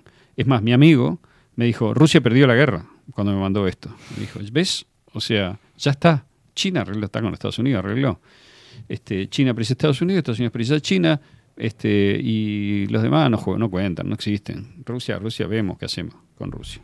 Esa era la posición oficial, digamos así, de Washington. Después, lamentablemente, para Friedman, efectivamente salió una declaración completamente insustancial que tiene dos párrafos y que no dice nada de la reunión Xi Jinping-Biden. Yo luego leí reportes de otras tiendas, digamos, y mostraban que la reunión no duró tres horas, sino media hora y que no pasó nada en ella, que fue básicamente una, una muestra de no tenemos nada que hablar. Bueno, en fin, eso por un, por un lado. Eso fue en noviembre. Siguió la guerra, siguió la propaganda occidental y llegamos a este momento en el cual, ¿qué es lo que está pasando? Bueno, pasaron varias cosas, pasó lo de Irán, pasó este, eh, que Turquía, vamos a ver cómo le va a Erdogan, pero está mm, claramente, sobre todo la población turca está volcándose hacia afuera de Europa, ¿no? hacia, hacia el otro lado. Básicamente el- la- hay una encuesta del Council on Foreign Relations, que es la cosa más absolutamente pro-norteamericana, anti-China, digamos, una institución rancia de larga data que dirige la política exterior norteamericana en buena medida, hizo una encuesta en Europa, en varios países, y detectó que países clave como India, Turquía eh, y algunos países europeos están eh, en esa posición. Ya no quieren más la guerra, quieren que termine y no les importa si Rusia se queda con la mitad de Ucrania. No les importa. sí, claro. O sea, básicamente están viendo que todo el asunto es eh, que Estados Unidos y, el poder occidental está usando, digamos, todo esto para eh, de una manera tal que la comunidad internacional pierde prestigio, pierde legitimidad, que es lo que dije al principio. ¿no? Eso es lo que descubre la encuesta y es lo más importante de todo. Ahora lo voy a leer en el editorial del Guardian, que es la cita y es, por cierto, importante. Entonces llegamos al presente en el cual eh, Xi Jinping primero manda a un diplomático top a la reunión de la Cumbre de Seguridad de Múnich, en donde dice, China va a presentar su posición respecto a Ucrania, que es la misma que siempre. Queremos la paz, queremos que se negocie y se llegue a la paz. Entonces, en Europa empezaron a reaccionar ya desesperados porque se daban cuenta de que esto era, una vez más, que China no les iba a dar la razón, no iba a juntarse, digamos, entonces efectivamente fue lo que ocurrió. Es decir, China, el diplomático volvió a China, no sin antes pasar por Moscú y hablar con Putin, y luego China emitió una declaración que tiene unos cuantos puntos, que es muy genérica y que es una declaración que cualquiera firmaría abajo, que dice, sería bueno que se entienda, que haya paz. O sea, no dice nada de fondo, y no propone ningún plan concreto, lo cual en los hechos es permitir que la guerra siga su curso tal como está. Ese es el compromiso de China. La posición de China es, eh, yo diría, muy declarativa en este caso y muy poco eh, efectiva. Eh, y bueno, en Europa se intentó darle a la declaración de China un cierto sesgo, pero no se pudo porque no tiene de dónde agarrarse. Quedó medio en el olvido, la citaron una vez, después la sacaron porque no les convenía. Y empezaron a decir que eh, este, em- a empujar otro, otro bote, que era Xi Jinping se va a reunir con Zelensky y va, digamos, a ser el mediador para hacer que Putin desista de su posición demencial y por lo tanto otra vez la ponían de- del lado occidente, ¿no? O sea, China va a estar de nuestro lado para llevar a un acuerdo. Entonces, China dijo, ah, puede ser, sí, puede ser que de repente después tenemos una conversación telefónica con Zelensky, dijo Xi. O sea, esa fue la respuesta de China, que es muy hábil en esto. Y acto seguido, Xi anunció que se iba a ver a Putin tres días. Es el primer viaje que hace como presidente electo, en tercer periodo, a Rusia. Es el primer viaje que hace al exterior, digamos, el viaje a Rusia. Entonces, esto ya es una ya es demasiado el volumen de la cosa. ¿no? Es demasiado eh, claro que China está en esto intentando, o sea, mostrando una unión estratégica con, con Rusia. No quiere decir que lo está apoyando en todo lo que haga en el conflicto. Lo que quiere decir es, tampoco quiere decir que le va a dar armas, como dice Occidente, porque Mm. Occidente le sirve decir eso porque por un lado amenaza a China de que no lo haga y por otro lado también contribuye a su propia retórica de los rusos no tienen más con qué pelear, como aquel artículo que vi en, en el BBC que decía que los rusos estaban peleando con palas, que los soldados rusos peleaban con palas porque no tenían más municiones, lo cual es raro porque tiran un montón, pero se ve que deben ser otros. Eh, No, y China tiene a, a nivel económico este, negocios con Estados Unidos y con, y con Rusia. Y está, está en una posición que, que- que tiene, o sea, está en una posición cómoda, digamos, como para andar despeinándose. o- Entonces, tratando de hurgar, digamos, en la... Está en una posición más o menos cómoda. Ahora le voy a le voy a decir por qué. Tratando de hurgar un poco en el, en el, en el fondo de lo que estuvieron discutiendo. Porque si uno lee las declaraciones, que las leí, por cierto, me las comí, digamos, de Putin, de Xi, de, de la delegación conjunta, siempre es aburridísimo eso, ¿no? Es un laburo realmente como masticar cartón. Pero bueno, lo que dicen básicamente tiene alguna cierta sustancia, detallan la forma de... Primero exaltan todo lo que creció, la, el- digamos, la balanza comercial entre ambos países, el, el- el comercio, una cosa brutal, ¿no? Los números. Eh, y, y luego anuncian que van a colaborar en cosas que veladamente, obviamente, tienen que ver con colaboración militar, cosa que ya está en curso hace tiempo, o sea, hay contribución tecnológica eh, de China, de Rusia, desde el punto de vista de, de materiales, de Rusia para China, etcétera. O sea, hay colaboración en la construcción militar mutua eh, y eso está ahí de una manera velada, secundaria, pero lo que dicen algunos analistas rusos que estuve escuchando es que es, no sé si es verdad, pero ellos lo que dicen es que eso fue uno de los temas centrales. Y dicen algo que es coincidente con una cosa que dice Friedman, lo cual me hace pensar que es cierto, que es lo siguiente, y es clave para todo lo que estamos hablando. China tiene un problema marítimo grave, es una debilidad. A ver, ¿qué quiere decir esto? China ha desarrollado su ejército, por lo que me informé, eh, en los últimos años como un poderoso ejército de defensa del territorio chino. No es un ejército de ataque. Es interesante esto ver qué armas son las que tienen, armas en el sentido naval, aérea, ¿no? terrestre, tienen más este, eh, importancia en los diferentes ejércitos. Estados Unidos es claramente un ejército invasor. Tiene una gran aviación, tiene una gran marina y tiene un pobre ejército de tierra, que no es comparable, por ejemplo, con el ruso, en ningún eh, orden. Porque para Estados Unidos la idea no es nunca ir a, digamos, establecer una guerra de artillería con un enemigo equivalente. Eso que lo hagan los ucranianos.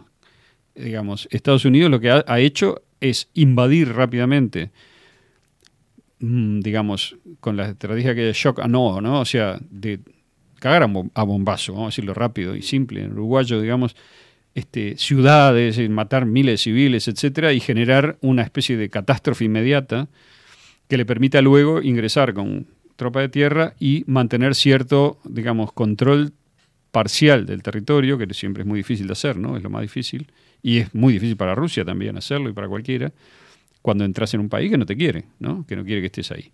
Entonces, eh, en cambio, el ejército ruso no es tan poderoso navalmente, es muy poderoso en materia de submarinos, como dije, igual o superior a Estados Unidos, pero eso tiene que ver también con la estrategia nuclear de Rusia, que en buena parte de ella va por el lado de, estar, eh, tener al alcance cualquier lugar del mundo a través de submarinos y también de aviones, y eh, la, decía la- la- el fuerte del ejército ruso, la aviación es buena, pero el fuerte es la eh, tierra, ¿no? o sea, el ejército propiamente dicho. Y todo lo que tiene que ver con artillería, movilidad este, y armas, eh, digamos, misiles, por ejemplo, este, hipersónicos, bueno, en fin. Tiene, ese es el, es el lugar fuerte de Rusia. Y está quedando claro ahora que se está enfrentando toda la OTAN con todo su poder militar. No todo el poder nuclear, obviamente, ese está reservado de los dos lados por suerte, por ahora, y espero que no sé hasta cuándo lo van a reservar. Este, pero todo lo demás está en la cancha, ¿no? está empezando a entrar a la cancha. Entonces, hay algunas cosas de armamento norteamericano que no están en juego todavía, por cierto, pero lo mismo pasa del lado ruso. Entonces, bueno, entonces decía que hay un problema para China. ¿Cuál es el problema para China? China depende de su comercio, porque China no produce lo que precisa para comer y para desarrollar, para, para mantener su industria en el nivel que es la primera potencia industrial del mundo. Para mantener ese, ese nivel de desarrollo, de producción, precisa materias primas, precisa insumos que vienen en buena medida por mar, ¿verdad? En barco.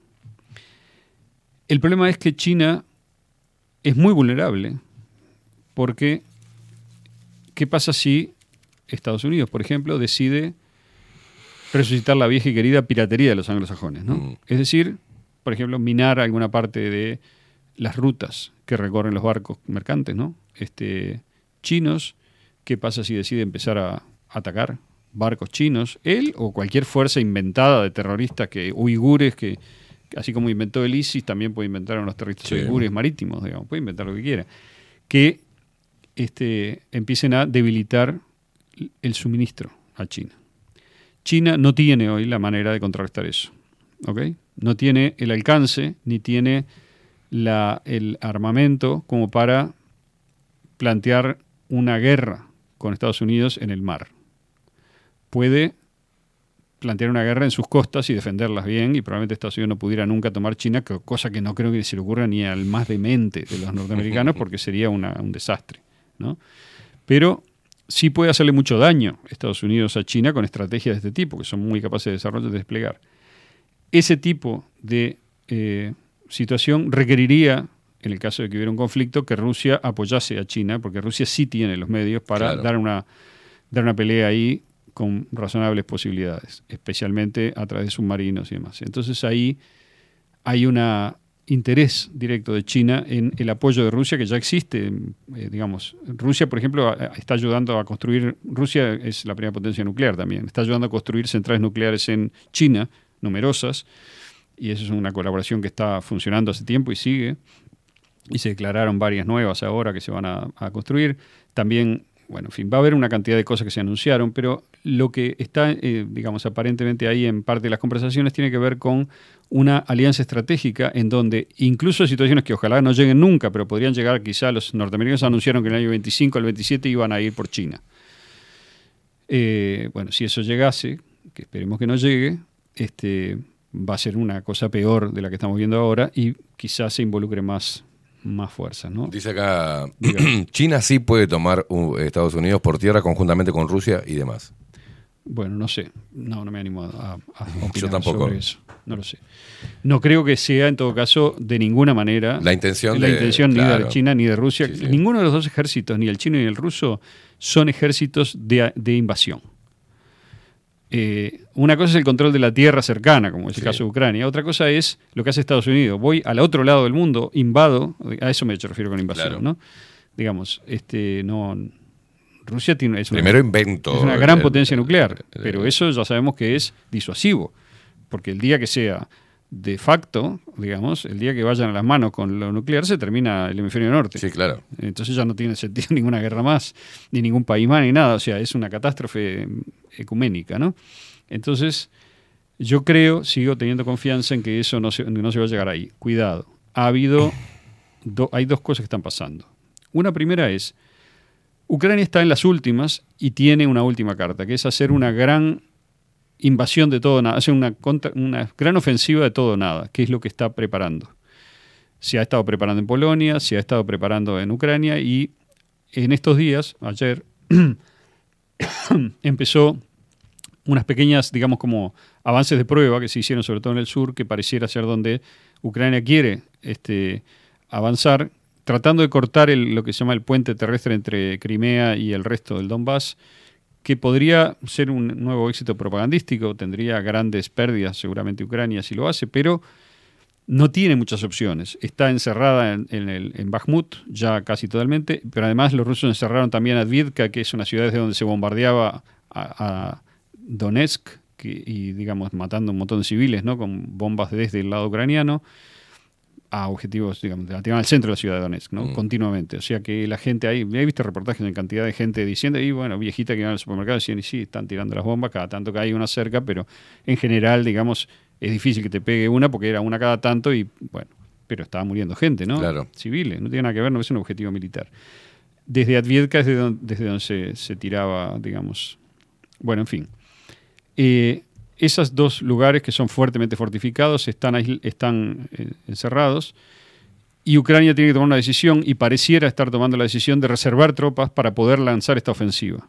Esa es una primera cosa que está pasando. O sea que veremos hasta dónde llega Ucrania, si puede, digamos, hacer una ofensiva, cuánto territorio reconquista, qué es lo que pasa. Esa es una cosa de ahora. Segunda cosa de ahora es que los británicos le están dando este, unos proyectiles que tienen uranio empobrecido a Ucrania. Esto es grave, porque el uranio empobrecido es un subproducto de la producción nuclear de uranio, para fines nucleares que tiene una inmensa densidad, es más denso que el plomo. Entonces se pone en, en los proyectiles y hace que los proyectiles adquieran una velocidad imponente, digamos, en, al ser lanzados y que penetren, por ejemplo, en la defensa de un tanque.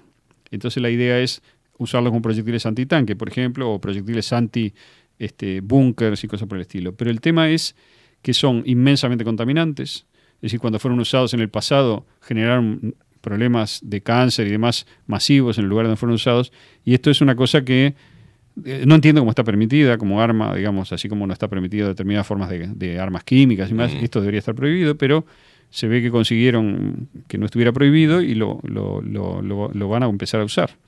Con lo cual, los rusos dijeron, si ustedes empiezan a usar eso, entonces nosotros consideramos que empezaron con una escalada que está cerca de lo nuclear. Nosotros nos reservamos el derecho a hacer lo que queramos. Entonces ahí se complica, se sigue complicando, que es lo que claramente este, está pasando, ¿no? Que está, el espiral sigue apretando, ¿no?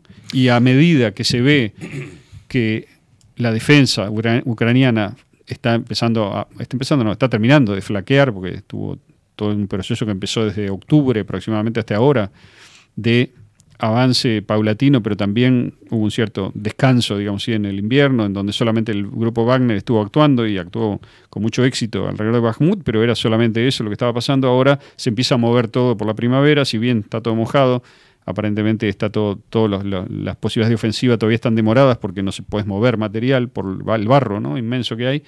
Cuando se seque la tierra, se verá, digamos, a qué, a qué a dónde va este asunto. Aldo, ¿quién, quién de, esta- de estas tres potencias este, quiere más la guerra? ¿Cuán grado de fanatismo o de locura hay de Yo querer que realmente la diferentes, guerra? diferentes objetivos. Es claro que, a ver, eh, para contestar eso me gustaría leer y comentar una editorial del Guardian que salió Bien. ayer, Dale. porque muestra bastante bien lo- todo eso que tú decís. Es decir, la respuesta a eso que tú decís. ¿no?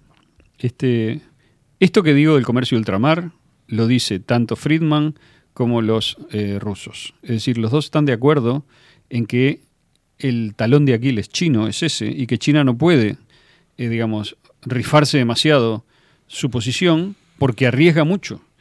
Porque Estados Unidos va ahí, y ya está, obviamente todo el mundo Nada sabe. más esto. y nada menos que una vía de suministros para, para su país. Exacto. Este, dice, por ejemplo, Friedman, norteamericano, decía, China depende fuertemente de su comercio de ultramar. Su intento de crear rutas terrestres tiene que ver con la debilidad marina, marítima de China. Claro. ¿no? Es, es decir, bueno, entonces, eh, también decía, China es una potencia exportadora y su bienestar depende de la capacidad de sus mercancías para pasar de sus puertos de la costa oriental al mar de la China meridional, al Pacífico y luego al mundo. Estados Unidos podría, en teoría, minar o cerrar esos puertos por otros medios, por ejemplo, destruirlos o cualquier otra cosa que pueda hacer intervenir, ¿no? No hay que olvidarse que Estados Unidos tiene, bueno, algunos, oficialmente 750 bases, eh, según la propia Ministerio de Defensa norteamericano tiene más de mil, pero algunas son desconocidas y son secretas, en todo el mundo. Y si uno mira el mapa es estremecedor. Alrededor de China está lleno de bases. ¿no? Entonces, evidentemente, digamos, la lógica de, poder norteamericana es intervenir. Y lo ha demostrado desde, que empezó a intervenir. Primero fue una potencia relacionista en el siglo XIX, en el siglo XX empezó a intervenir eh, con la guerra de Cuba, que fue la primera intervención externa grande. eh, me refiero a la Marina, ¿no? Y luego de ahí en adelante tenemos un collar de intervenciones. Bueno, y dice, la respuesta de China a esta posibilidad de que Estados Unidos la cerrase por ahí fue mostrarse lo más agresiva posible para convencer a Estados Unidos que sus exig- exigencias económicas podían significar la guerra y que China podía derrotar a la Marina estadounidense. Es decir, China puede hacer uh, uh, pero no tiene el poder real militar todavía de Claro. enfrentar un, un conflicto con Estados Unidos. Obviamente está trabajando en eso y tiene capacidad de producción para eso, pero obviamente no es en interés de China. Yo claramente esto yo sé que mucha gente no lo siente igual, porque estamos adentro de una forma de pensar el mundo que está moldeada por el mundo anglosajón y por el mundo occidental en general, que siempre ha sido conquistador.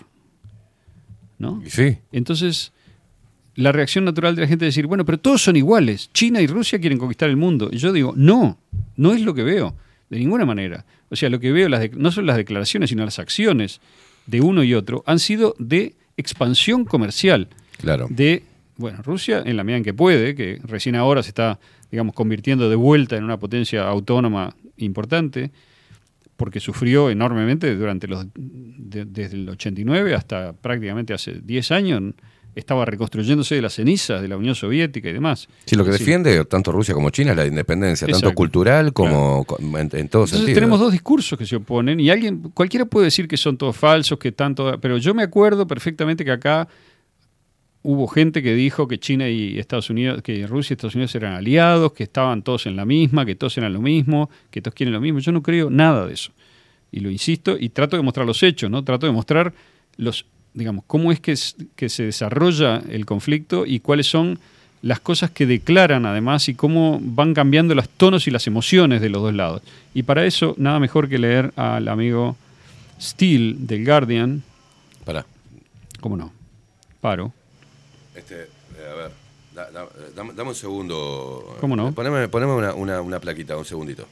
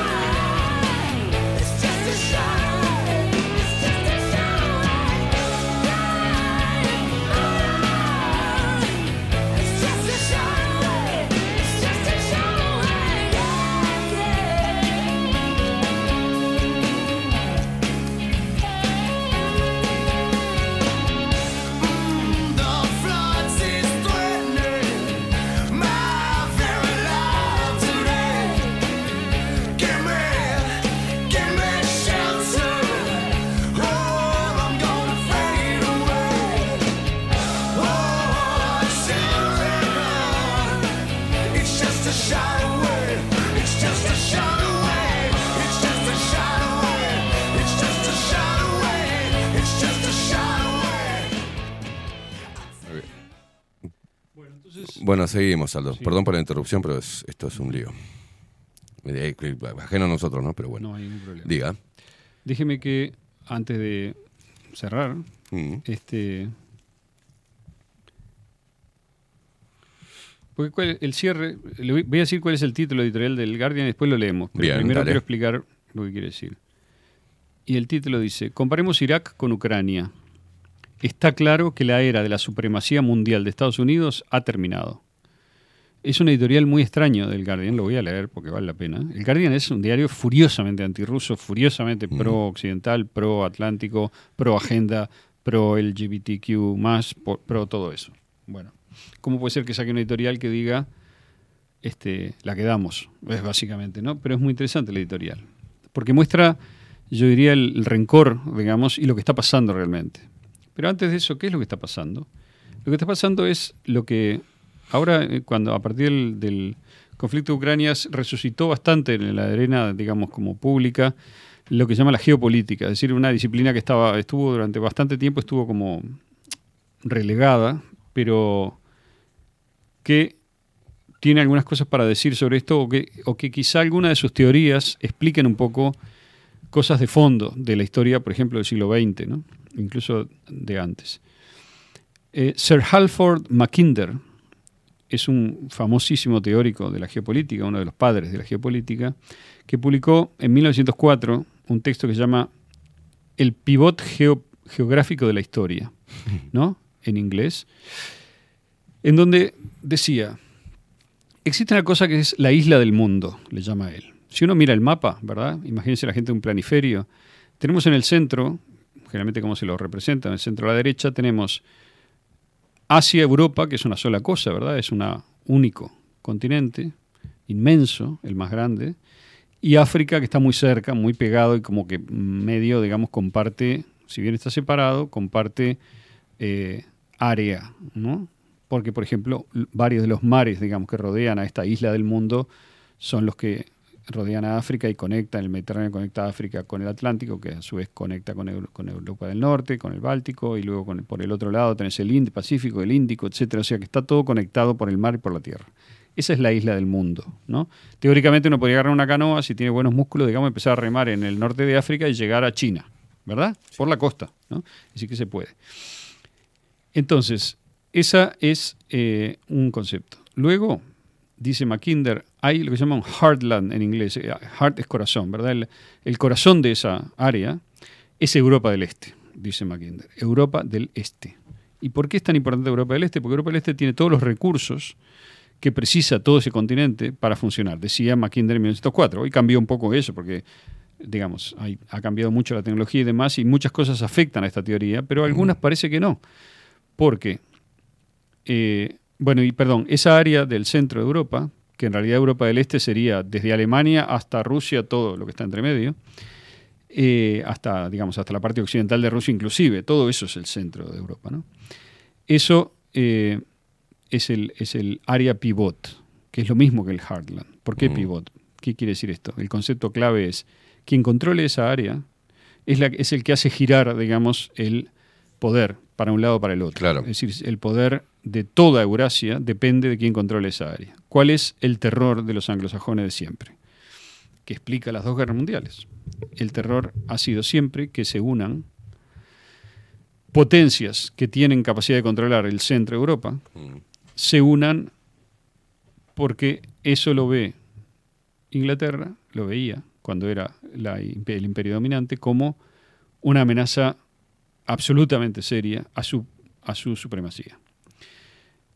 La lógica de la Primera Guerra Mundial, para ir rápido, es un ejemplo de esto. La lógica de la Primera Guerra Mundial es, Inglaterra es la potencia mundial dominante y su poder es esencialmente marítimo, controla el mundo a través del mar, ¿ok?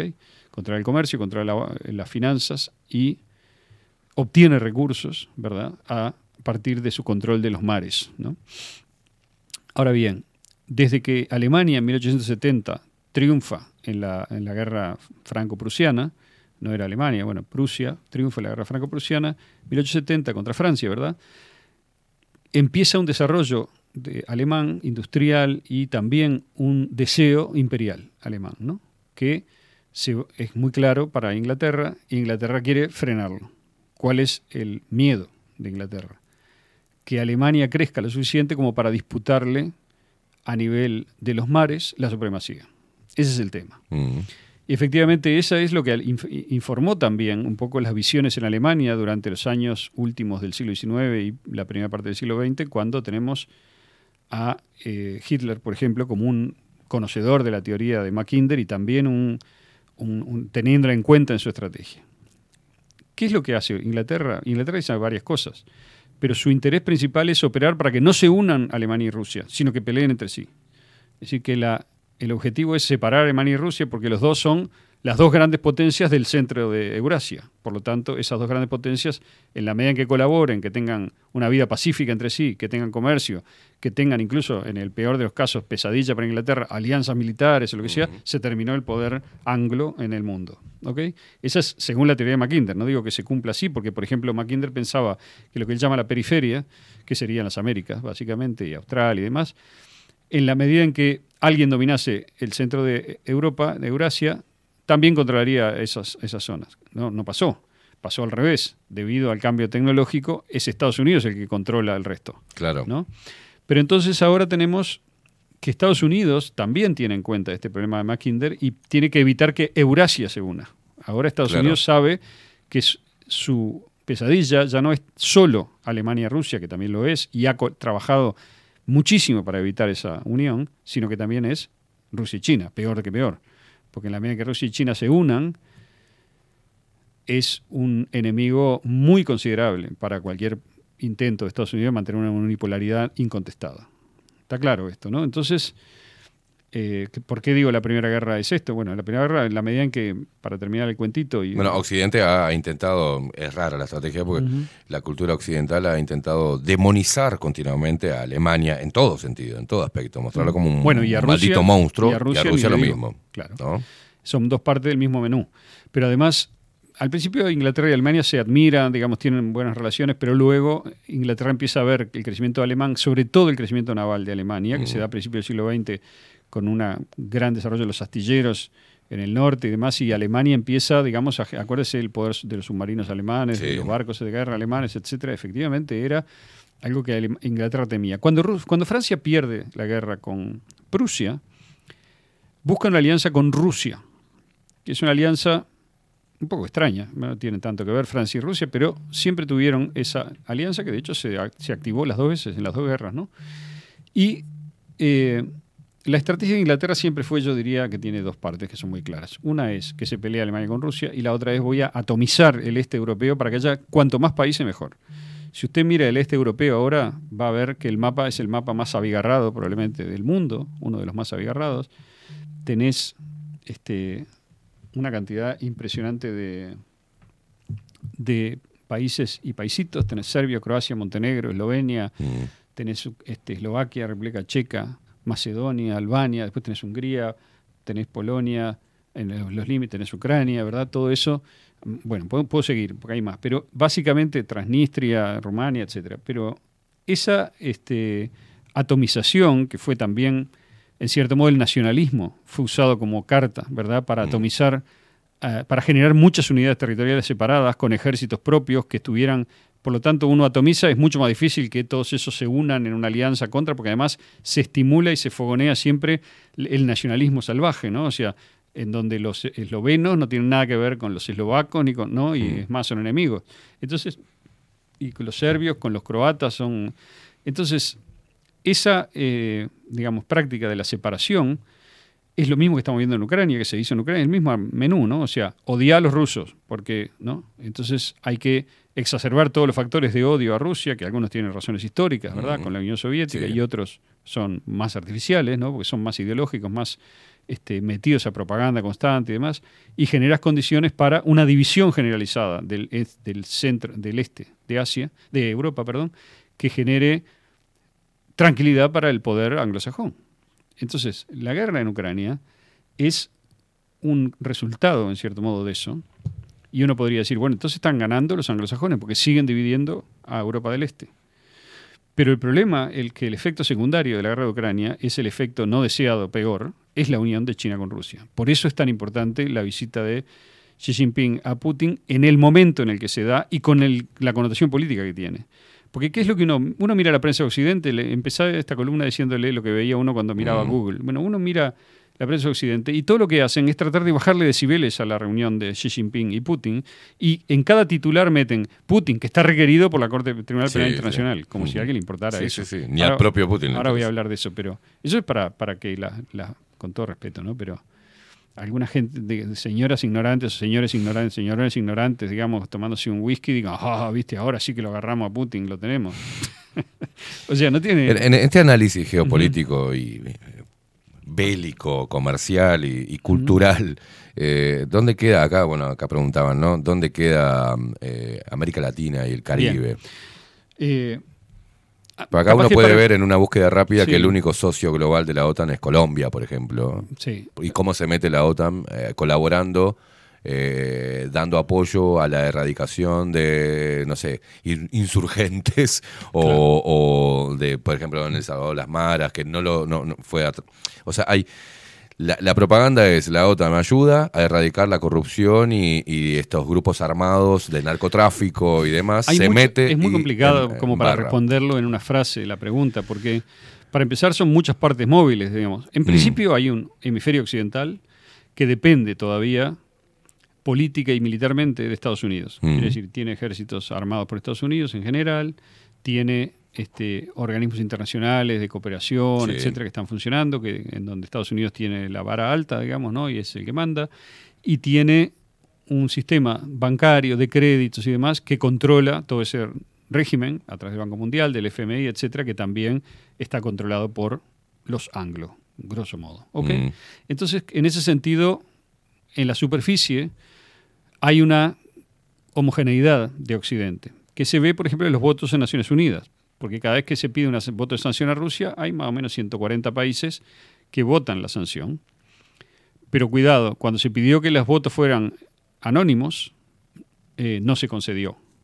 Es decir, Hmm, me, claro. me está escuchando, Sí, ¿no? sí, o sea sí. que los votos son a mano alzada. Quiere decir, si, vos, si Estados Unidos te puede presionar de alguna manera, y siempre puede, vos vas a levantar la mano. Mm. Con lo cual, esos votos son muy relativos. ¿Cuál es el apoyo real? El hecho es que solamente hay 40 países que sancionaron a Rusia. Los demás siguieron comerciando. Exacto. Dijeron, sí, sí, está, fenómeno. Viva Ucrania. Pero siguieron comerciando con Rusia y, de hecho, muchos de los países profundamente hipócritas actualmente de los gobiernos ¿no? de la Unión Europea siguen comerciando con Rusia también. De hecho, siguen Uruguay. comprando el petróleo. De hecho, Uruguay levantó, se vistió de amarillo Bueno, en Uruguay ha tenido siguió. una actitud bastante digna. Por ejemplo, Uruguay se negó, digamos, a seguir a Estados Unidos en algunas cuestiones vinculadas al Tribunal Penal Internacional Mm. y Estados Unidos le retiró el apoyo militar a Uruguay. No sé si la gente sabe eso, Mm. pero el ejército uruguayo vegeta, ¿verdad? Tiene, digamos, grandes, inmensas dificultades, no se puede renovar, etcétera, porque Uruguay intenta tener una posición relativamente independiente en eso, que yo creo que es elogiable, o intentó. Bueno, entonces, el editorial del Guardian explica bastante estas cosas, de cómo... A ver, alguien preguntaba América Latina. Brasil juega a dos puntas y yo creo que es una estrategia inteligente en la medida en que le mantiene abiertas las puertas a cualquier resolución del conflicto. Si se cae para un lado, cae para el otro, siempre tiene un pie en cada lado. Pero tanto Brasil como la mayor parte de los países del sur global comercian con China y China es el principal socio comercial de la mayoría, le voy a decir. Claro. Entonces, eso es que de facto el mundo está, en el mejor de las hipótesis, que lamento pensar que no, no sé si va a pasar, en la mejor de las hipótesis sería que lo comercial empiece a mandar más que lo militar, ¿verdad? Es decir, que cuando si llegamos a una situación multipolar, Mm. eso evidentemente sería un mundo en el cual las naciones, como Uruguay o cu- cualquier otra más importante, no estuvieran presionadas constantemente a obedecer a un orden global dictado por Washington, Exacto. que es lo que pasa hoy. Eso es lo que está en juego en Ucrania, para mí. Y por eso yo creo que hay que combatir la propaganda occidental que presenta esto como una guerra ideológica entre el bien y el mal. Mm. No se trata de eso. Se trata, evidentemente a nivel político, como ya dije la otra vez, los conservadores norteamericanos odian a Rusia porque creen que es la, la URSS. Y porque siguen con la retórica de Guerra Fría y de también un poco es el es quién la tiene más grande, ¿no? O sea, es, el- es la retórica de el poder, digamos, en el sentido más craso. Si Estados Unidos no manda, si Rusia se resiste, hay que aplastarlo, porque si no es una demostración de que perdimos poder, ¿no? Eso es la derecha, vamos a decir así, o el Partido Sí. Republicano, que no es derecha ni nada, no hay más eso en norteamericano. Después, la agenda, digamos, la agenda este 2030, por decir así, odia a Putin también, por razones de fondo, porque odia la cultura tradicional rusa, odia la- las posiciones de Putin, digamos, en favor. Putin permitió que se construyeran miles de iglesias durante los últimos 20 años bajo su, ma- sus mandatos, él y el de Medvedev también, este, y ha de- vocalmente mantenido una posición como tercerista, diciendo, no tercerista, es decir, una posición de independencia, es decir, que es consistente, la repite cada vez y la viene repitiendo hace mucho tiempo. Está bien que Occidente haga lo que quiera con sus políticas de eh, lenguaje, relación entre sexos, este, racial, relación entre razas, que haga lo que quiera. Lo que no tiene derecho Occidente es a imponer esa ideología al resto del mundo. Nosotros Claro. tenemos diferente tradición y no vamos a aceptarlo. Mientras que Occidente ve que sus ideas, siempre vio, que sus ideas son universales, es decir, que quiere que todo el mundo, incluido China, Rusia y demás, se lleve por esas ideas. Esto es nada más para mí que la superficie de un enfrentamiento que en realidad siempre es por recursos y por este, eh, eh, cuestiones económicas y de bienestar de las poblaciones en el sentido más práctico. Entonces, eh, ¿qué es lo que dice Jonathan Steele, en su editorial del Guardian. Me parece muy interesante que en el mismo momento en el cual este, Xi Jinping termina su visita trascendente a Rusia, reafirmando los vínculos y la alianza que hay estratégica. Y los dos, esto lo quiero decir, en las dos declaraciones, la frase más importante es, Rusia y China apoyan una estrategia de mundo multipolar. Bien. Esa es la clave, digamos, de- de- en el sentido estratégico del asunto. Después hay muchas cosas concretas, ¿no? Pero dice Jonathan Steele, comparemos Irak con Ucrania, ese era el título, lo leo de vuelta, está claro que la era de la supremacía mundial de Estados Unidos ha terminado. Entonces, el centro de este editorial es el resentimiento con Rusia, yo diría. Pero al mismo tiempo, es decir, ¿qué hace? Intenta decir, bueno, la puta madre, sí, es verdad, perdimos la supremacía, pero no fue Rusia que nos ganó. Claro. Ese es, eh, es como el, el argumento de fondo de la editorial. A mí tiene muchos detalles, pero... Y la verdad es que eso es discutible también, porque la potencia militar que realmente le, le- le dice que no a Estados Unidos es Rusia, no China. Por más declaraciones que se hagan acerca de que China tiene, digamos, el- la capacidad, que no hay ninguna duda de que es la gran potencia, no es Rusia, es China la gran potencia, que tiene la capacidad de... Es una gran potencia industrial y comercial. Pero lo- el otro problema que tiene la editorial, que lo voy a leer, es que representa, quizá de manera inevitable, el mundo desde el punto de vista de la lógica, de la filosofía de los anglosajones, que es una filosofía de poder absoluto y conquista, de yo te mando y vos me obedeces, de amo y esclavo. La relación que tienen los chinos, que es la relación del comercio normalmente, es de Sí. beneficio mutuo, no es de yo te, te piso la cabeza. Eso es lo que representan Occidente, pero no es lo que yo veo, ni en Rusia ni en China en este momento. Entonces, dice el editorial, es una útil coincidencia que el 20 aniversario del ataque ilegal de Bush y Tony Blair contra Irak caiga solo una semana después del aniversario del ataque ilegal de Vladimir Putin contra Ucrania. Ninguna de las dos guerras fue autorizada por las Naciones Unidas. Ambas están marcadas por la destrucción masiva y la enorme pérdida de vidas humanas. La invasión y ocupación de Irak por Bush Blair y sus caóticas consecuencias se han cobrado la vida de más de un millón de civiles iraquíes, según un estudio. Las fuerzas estadounidenses cometieron innumerables crímenes de guerra, entre ellos la tortura de soldados capturados. En el centro de detención de Abu Ghraib, cerca de Bagdad, oficiales estadounidenses humillaron a prisioneros iraquíes, violando las convenciones de Ginebra. La invasión provocó una resistencia generalizada, pero las tácticas de contrainsurgencia estadounidense incluyeron incursiones en aldeas que condujeron a masacre de civiles desarmados. Es decir, que esto es una primera pintura correcta del desastre que significó eso y cómo fue totalmente ilegal y crimen de guerra, ¿no? Y dice el editorialista, el mundo reaccionó a la guerra de Bush-Blair con desaprobación, pero no se tomó casi ninguna medida contra ellos. No se impusieron sanciones estatales a Estados Unidos ni a Gran Bretaña. Ningún investigador del Tribunal Penal Internacional recogió pruebas para sustanciar procesos por crímenes de guerra. Unos pocos individuos y algunas organizaciones de derechos humanos pidieron que se acusara a Blair de cometer el crimen de agresión, pero ningún gobierno se dirigió a la ONU con una resolución para abrir una causa penal contra ellos. Es decir, lo que está diciendo Steele, la sacaron, se salieron con la suya, hicieron Claro. lo que quisieron y nadie los acusó, nadie los atacó. ¿Y qué es lo que va a concluir de ahí? Concluye una cosa que para mí es muy peligrosa. Dice, este, a diferencia de lo que pasó con eso, lo que pasó con la invasión de Putin es que le congelamos las cuentas, le- todos los, muchos países de la Tierra sancionaron a Rusia y ahora la Corte, el Tribunal Penal Internacional está emitió una orden contra Putin. Entonces, dice, el contraste en la reacción mundial a las dos guerras es instructivo, dice Steele. Nada ilustra mejor la diferencia entre la escasa autoridad internacional de Rusia y la de Estados Unidos. Para Putin es humillante, dice Steele. Puede que le guste pensar que su país es una superpotencia, pero en realidad, más allá de poseer un enorme arsenal nuclear, Rusia tiene poca influencia global y pocos amigos extranjeros.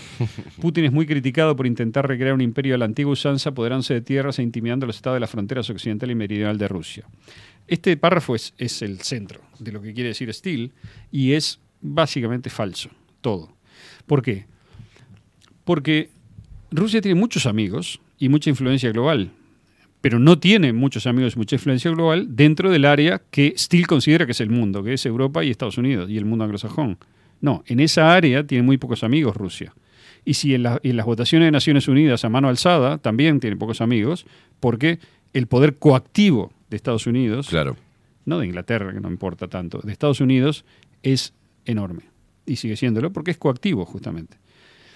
Pero lo que se busca en, la medida, en, en- en este, en esta época, digamos, de desafío a ese tipo de tradición y de propuesta de una tradición distinta, de una organización mundial distinta, es justamente terminar con esa lógica de matonismo en la política internacional. obviamente esto nunca lo va a reconocer Inglaterra, un editorialista del Guardian, y, y luego dice que Putin quiere hacer un imperio de antigua usanza, pero no hay ninguna prueba de esto, cero, digamos, ninguna. Intimidación, no sé cuál es la idea de intimidación. Lo único que está pasando es que Estados Unidos usó, y e Inglaterra, usaron a Ucrania para la táctica de siempre, en Mackinder, de es separemos a Alemania de Rusia y debilitemos a Rusia para que no siga en esta alianza de eh, con Europa, que es lo que no queremos, y por lo tanto usamos a Ucrania como cabecera de puente para generar un nacionalismo furioso a través de dos décadas de propaganda en Ucrania, hasta, y luego generamos las condiciones militares para que haya un conflicto. Y luego mandamos todas nuestras armas al conflicto ucraniano y usamos a los ucranianos como carne de cañón de nuestra política exterior, eh, de nuestra política estratégica. Eso es lo que está haciendo Inglaterra y lo que defiende aparentemente el señor Steele. Pero el señor Steele se da cuenta de que no puede, digamos, de que no está saliendo todo bien. Porque en el momento que le está escribiendo el editorial, Putin está cenando con Xi Jinping. O sea que no tiene muchos amigos, salvo el país más grande de la Tierra, salvo India, salvo Arabia Saudita ahora, salvo Turquía, salvo Irán, salvo eh, toda África prácticamente. Son todos amigos de Putin. Y basta, eso no te lo, van a- no lo vas a ver en el Guardian ni lo vas a ver en la prensa occidental. Basta con ir y mirar lo que pasa en los hechos. Digamos, cuáles son las alianzas, estrategias que están formando, quién comercia con quién, quién le vende y quién le compra a Rusia. Rusia está vendiendo más petróleo y más gas que antes, después de las sanciones. Solo que se lo está vendiendo a India y China y a Europa también, a través de intermediarios, ¿no? de terceros. Entonces, dice Steele, Estados Unidos, por su parte, acá viene todo el elogio, dirige con gran éxito un nuevo estilo de imperio no territorial. Goza de una enorme influencia política y económica en todos los continentes, domina el sistema financiero internacional y tiene 750 bases militares en más de 80 países. La mayor parte del mundo no se atreve a oponerse al mandato de Washington. Es un poco lo que yo decía, dicho de otra manera, ¿no? Bueno. Luego dice, no voy a leer todo, ¿no? Pero el, el siguiente momento del editorial dice que algunos piensan que si Rusia es derrotada, Europa va a liberarse, digamos, de todo conflicto y va a vivir una especie de paz perfecta. Se olvidan de la OTAN, dice, Mac- dice no Mackinder, perdón, Steele, que habla un poco como Mackinder. Es, es verdad, dice, Estados Unidos no va a renunciar a la OTAN, no va a renunciar a, ese- a esa herramienta de presión y eh, todas las voces razonables que dijeron, ¿por qué existe la OTAN después que desapareció el Pacto de Varsovia y no hay ningún enemigo? Porque Rusia no es enemigo de Europa, no, no está en plan de guerra, ni mucho menos, tampoco tiene la fuerza en 1985, 89, 90, 95, bueno, después, sobre todo después de, los 90, digamos, ya venía en decadencia, pero después de los 90 eh, no tenía ninguna posibilidad de hacer ninguna cosa hacia el oeste, ni tenía intención tampoco. Bueno, eh, pero Estados Unidos, dice Steele, los estados bálticos y Polonia ansiaban la protección del paraguas imperial estadounidense al que el complejo militar industrial de Estados Unidos no iba a renunciar en ningún caso. Es decir, para el complejo militar industrial, como estamos viendo ahora, esta guerra le viene al pelo. Ha renovado eh, equipo, ha obligado a los países europeos a renovar equipo, comprándole a ellos, ¿no? Al a los norteamericanos. Está probando armas, usando el conflicto como, como mesa, digamos, de, de pruebas, ¿no? Entonces, y dice, ahora, 30 años después de la desaparición de la Unión Soviética, hay indicios de que el mundo unipolar de dominio estadounidense puede estar llegando a su fin, dice Steele. Acá se enfrenta con las cosas como son. ¿no?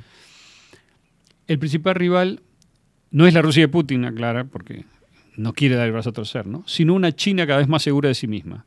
Los líderes del sur global también se están agitando. En el primer arrebato de conmoción por la agresión rusa a Ucrania en febrero del año pasado, más de 140 estados de la ONU votaron a favor de condenarla. Pero solo unos 40 países en total se han unido a Estados Unidos en la imposición de sanciones a Rusia. Estados Unidos tiene comercio con Rusia, por ejemplo, ¿no? O sea, se sancionan algunas cosas, las que no te Mm. convienen, ¿no? Lo nuclear no está sancionado, por ejemplo.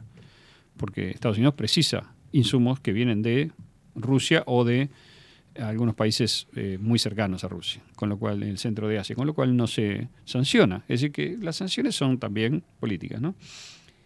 Mientras Occidente inunda Ucrania de material militar, la idea de que solo está ayudando a defender al país resulta cuestionable para muchos países asiáticos, africanos y latinoamericanos que sospechan que el objetivo final es un cambio de régimen en el Kremlin. Tiene una sospecha muy fundada, yo diría, ¿no? Y dice acá, una encuesta del Consejo Europeo de Relaciones Exteriores revela un cambio significativo en la opinión pública de varios países clave. La gente quiere ver un final rápido de la guerra en Ucrania, incluso si eso significa que Ucrania renuncie a las aspiraciones de victoria apoyadas por Occidente y acepte la pérdida temporal de parte del territorio. No solo piensan así los ciudadanos de la autoritaria China, también lo hacen los ciudadanos de India y Turquía. Le mencioné hoy esta parte, ¿no? Josep Borrell, de- buah, el, el- el hombre que dice que Europa es un jardín y el resto es una jungla, responsable de política exterior de la Unión Europea, declaró el mes pasado en la conferencia de seguridad de Múnich, yo veo lo poderosa que es la narrativa rusa. Y el francés Emmanuel Macron dijo estar conmocionado por cuánta credibilidad estamos perdiendo en el sur glo- global, es decir, con los países de África sobre todo, en el caso de Francia, que siempre tuvo una presencia, ¿verdad? A veces militar también, que está también en, en bancarrota eso. Bueno, este, y dice, termina la editorial así, algunos temen una nueva guerra fría, esta vez entre Occidente y China. A 10 años vista, otros esperan ver un mundo multipolar en el que estados, los estados no se vean presionados para alinearse con uno u otro bando. En cualquier caso, a pesar del resurgimiento del poder de Estados Unidos en Europa, como consecuencia de la guerra de Ucrania, la era de la supremacía estadounidense en el resto del mundo puede haber llegado pronto a su fin. Esa es eh, la admisión más interesante que veo últimamente desde un medio absolutamente mainstream central del el mundo, desde una perspectiva inglesa, que yo creo que también es un poco, bueno, el que está mandando acá es Estados Unidos, no es Inglaterra el que está haciendo esta debacle, el que la está sufriendo es Estados Unidos. Y efectivamente vamos a un mundo multipolar, está pasando delante de la cara. Lo que, lo que decía Salvador Gómez hace un año, lo que ha venido pasando con la guerra en Ucrania, independientemente de cuál sea el resultado final, porque ¿cuál va a ser el resultado final? No importa cuál es, finalmente. O sea, importa mucho para Ucrania, importa mucho, importa menos, pero importa también, podría importar, si hubiese una debacle de alguno de los dos lados. Es decir, si uno de los dos lados tuviera que retirarse con el rabo entre las patas, o si, por ejemplo, Rusia, digamos, terminase de, de ocupar eh, una parte tal del territorio ucraniano y, de- y sobre todo lo que le importa a Rusia, que es destruir el ejército ucraniano y todo lo que le tira a Occidente terminase destruido en Ucrania, sería una gran victoria para Rusia y podría apresurar cosas en Occidente, yo creo. Bueno, Esa sería una posibilidad. Otra sería que Rusia, no sé si la ofensiva ucraniana ahora fuera suficientemente poderosa, es difícil que eso pase, pero que Rusia, es difícil verlo, ¿no? O sea, que Ucrania invada y recupere todos los territorios que Rusia ha ocupado, que Rusia y los mismos habitantes consideran rusos, y este, que tenga que retirarse con un fracaso. En cualquiera de esas dos eh, hipótesis habría consecuencias para los regímenes de ambos lados. Pero lo más probable es que no pase ninguna de esas cosas espectaculares, pienso, sino que se resuelva de alguna manera con una negociación el conflicto y Ucrania ya está destruida, no, no tiene manera de...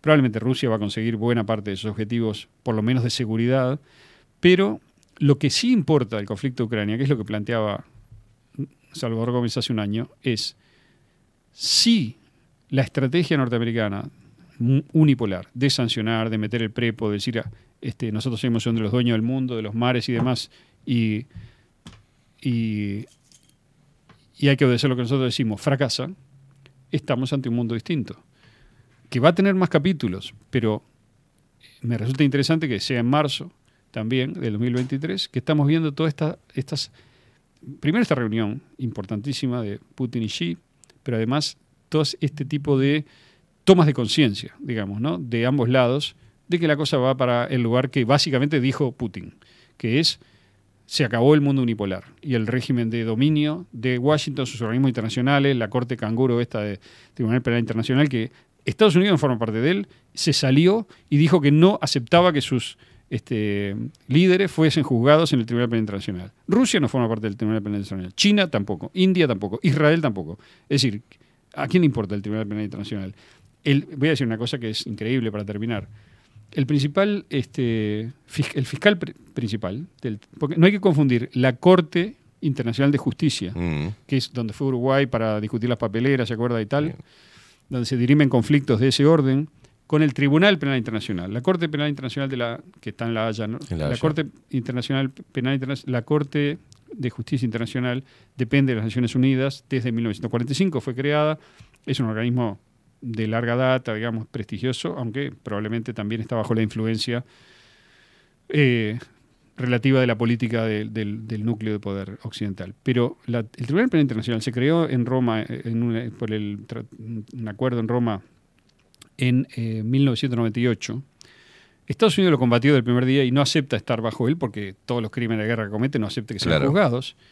Y muchos países importantes no están, no forman parte de él. Con lo cual, eh, pero además hay, hay una cosa que es deliciosa, que no puedo dejar la audiencia sin que lo sepa, ¿no? Es así. este, el, el fiscal que hizo la, que redactó el ataque a, a Putin se llama Imran, perdón, se llama Karim Ahmad Khan, o Khan, ¿no? Es un inglés, un abogado inglés de alto perfil, que es el fiscal principal. Su hermano, Imran Ahmad Khan, es un este, convicto por pedofilia en Estados Unidos, en Inglaterra, perdón, y lo soltaron el día antes que su hermano emitiera el decreto contra Putin. Le dieron la libertad anticipada. Curioso, ¿no? Bueno, creo que esto habla, habla mucho sobre la legitimidad de los organismos internacionales del sistema tal como es. La multipol, eh, multipolaridad Polaridad. es la, el, el- digamos, poner multipolaridad igual paz. Porque en realidad ese es el problema. claro. Eh, ¿Cómo encontramos la paz? Dejando que los países puedan tener su independencia comercial, no imponiendo y no queriendo hacer del mundo ese, ese mundo unipolar, unipolar al cual te referías, evangelizando y hegemonizándolo a través de la amenaza, la coerción, o sea, em, es eso. Sí, en un mundo, de re- de, recursos limitados, claro. digamos, el conflicto siempre está, ¿no? Exacto. Bueno. Eh, eh, hay recursos limitados, ese es otro. Bueno. Y otro de los temas eh, que te pedían acá, dice, bueno, Aldo, gracias por toda la información que das. Dice, ¿podrías por favor retomar, bueno, alguna columna, y aclararnos aquel tema del sistema de puntos chino? Este, eh, en, en su momen- en su momento hablas, hablaste de que estaba muy tergiversado el tema, gracias. Bueno, eh, Aldo Mazzucchelli, 18 minutos pasan de las 11 de la mañana su columna Extramuros y el análisis geopolítico actual eh, y mucho de lo que se dijo en Extramuros eh, está sucediendo, el análisis que no se hizo en ningún medio de comunicación, sino que respondió a, esta propaganda occidental y esta demonización del oso ruso y demás, con muy, mu- un, un análisis geopolítico a través de los medios tradicionales muy escueto, muy, muy, muy, yo le diría muy ignorante, muy pobre, ¿no? Un paupérrimo análisis de lo que está sucediendo a nivel global. Nos vamos, Aldo. Un placer como siempre. Placer. Saludos. Mm, eh, quédense prendidos que se viene la India Velázquez con 24-7 Express. Hoy la columna con María. Hoy letras, ¿eh? Palabras. Hoy la, un repaso por la, la historia de la obra de Julio Verne. Quédate ahí prendido. Abajo la lupa contenidos, bajo la lupa guion bajo uy. Es nuestro canal de Twitch. Nos vamos con el tema del pelado Cordera. Están hasta los, los que no advirtieron esto en los análisis geopolíticos en los medios tradicionales. Están bajo la lupa. Chau, chau. Están bajo la lupa. No nos pueden engañar. Pero nos preocupa. No hay nada más absurdo que seguir en la trampa. Que me hace libre preguntar.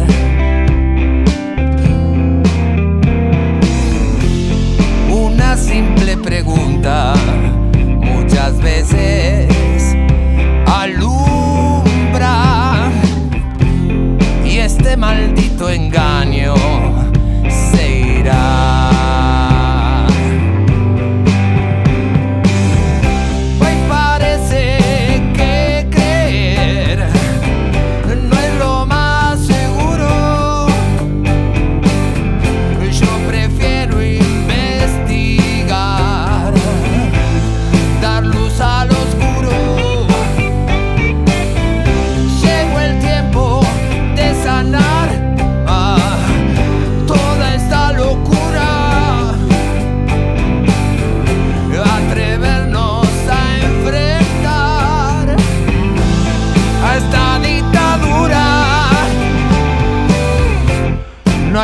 más absurdo. que seguir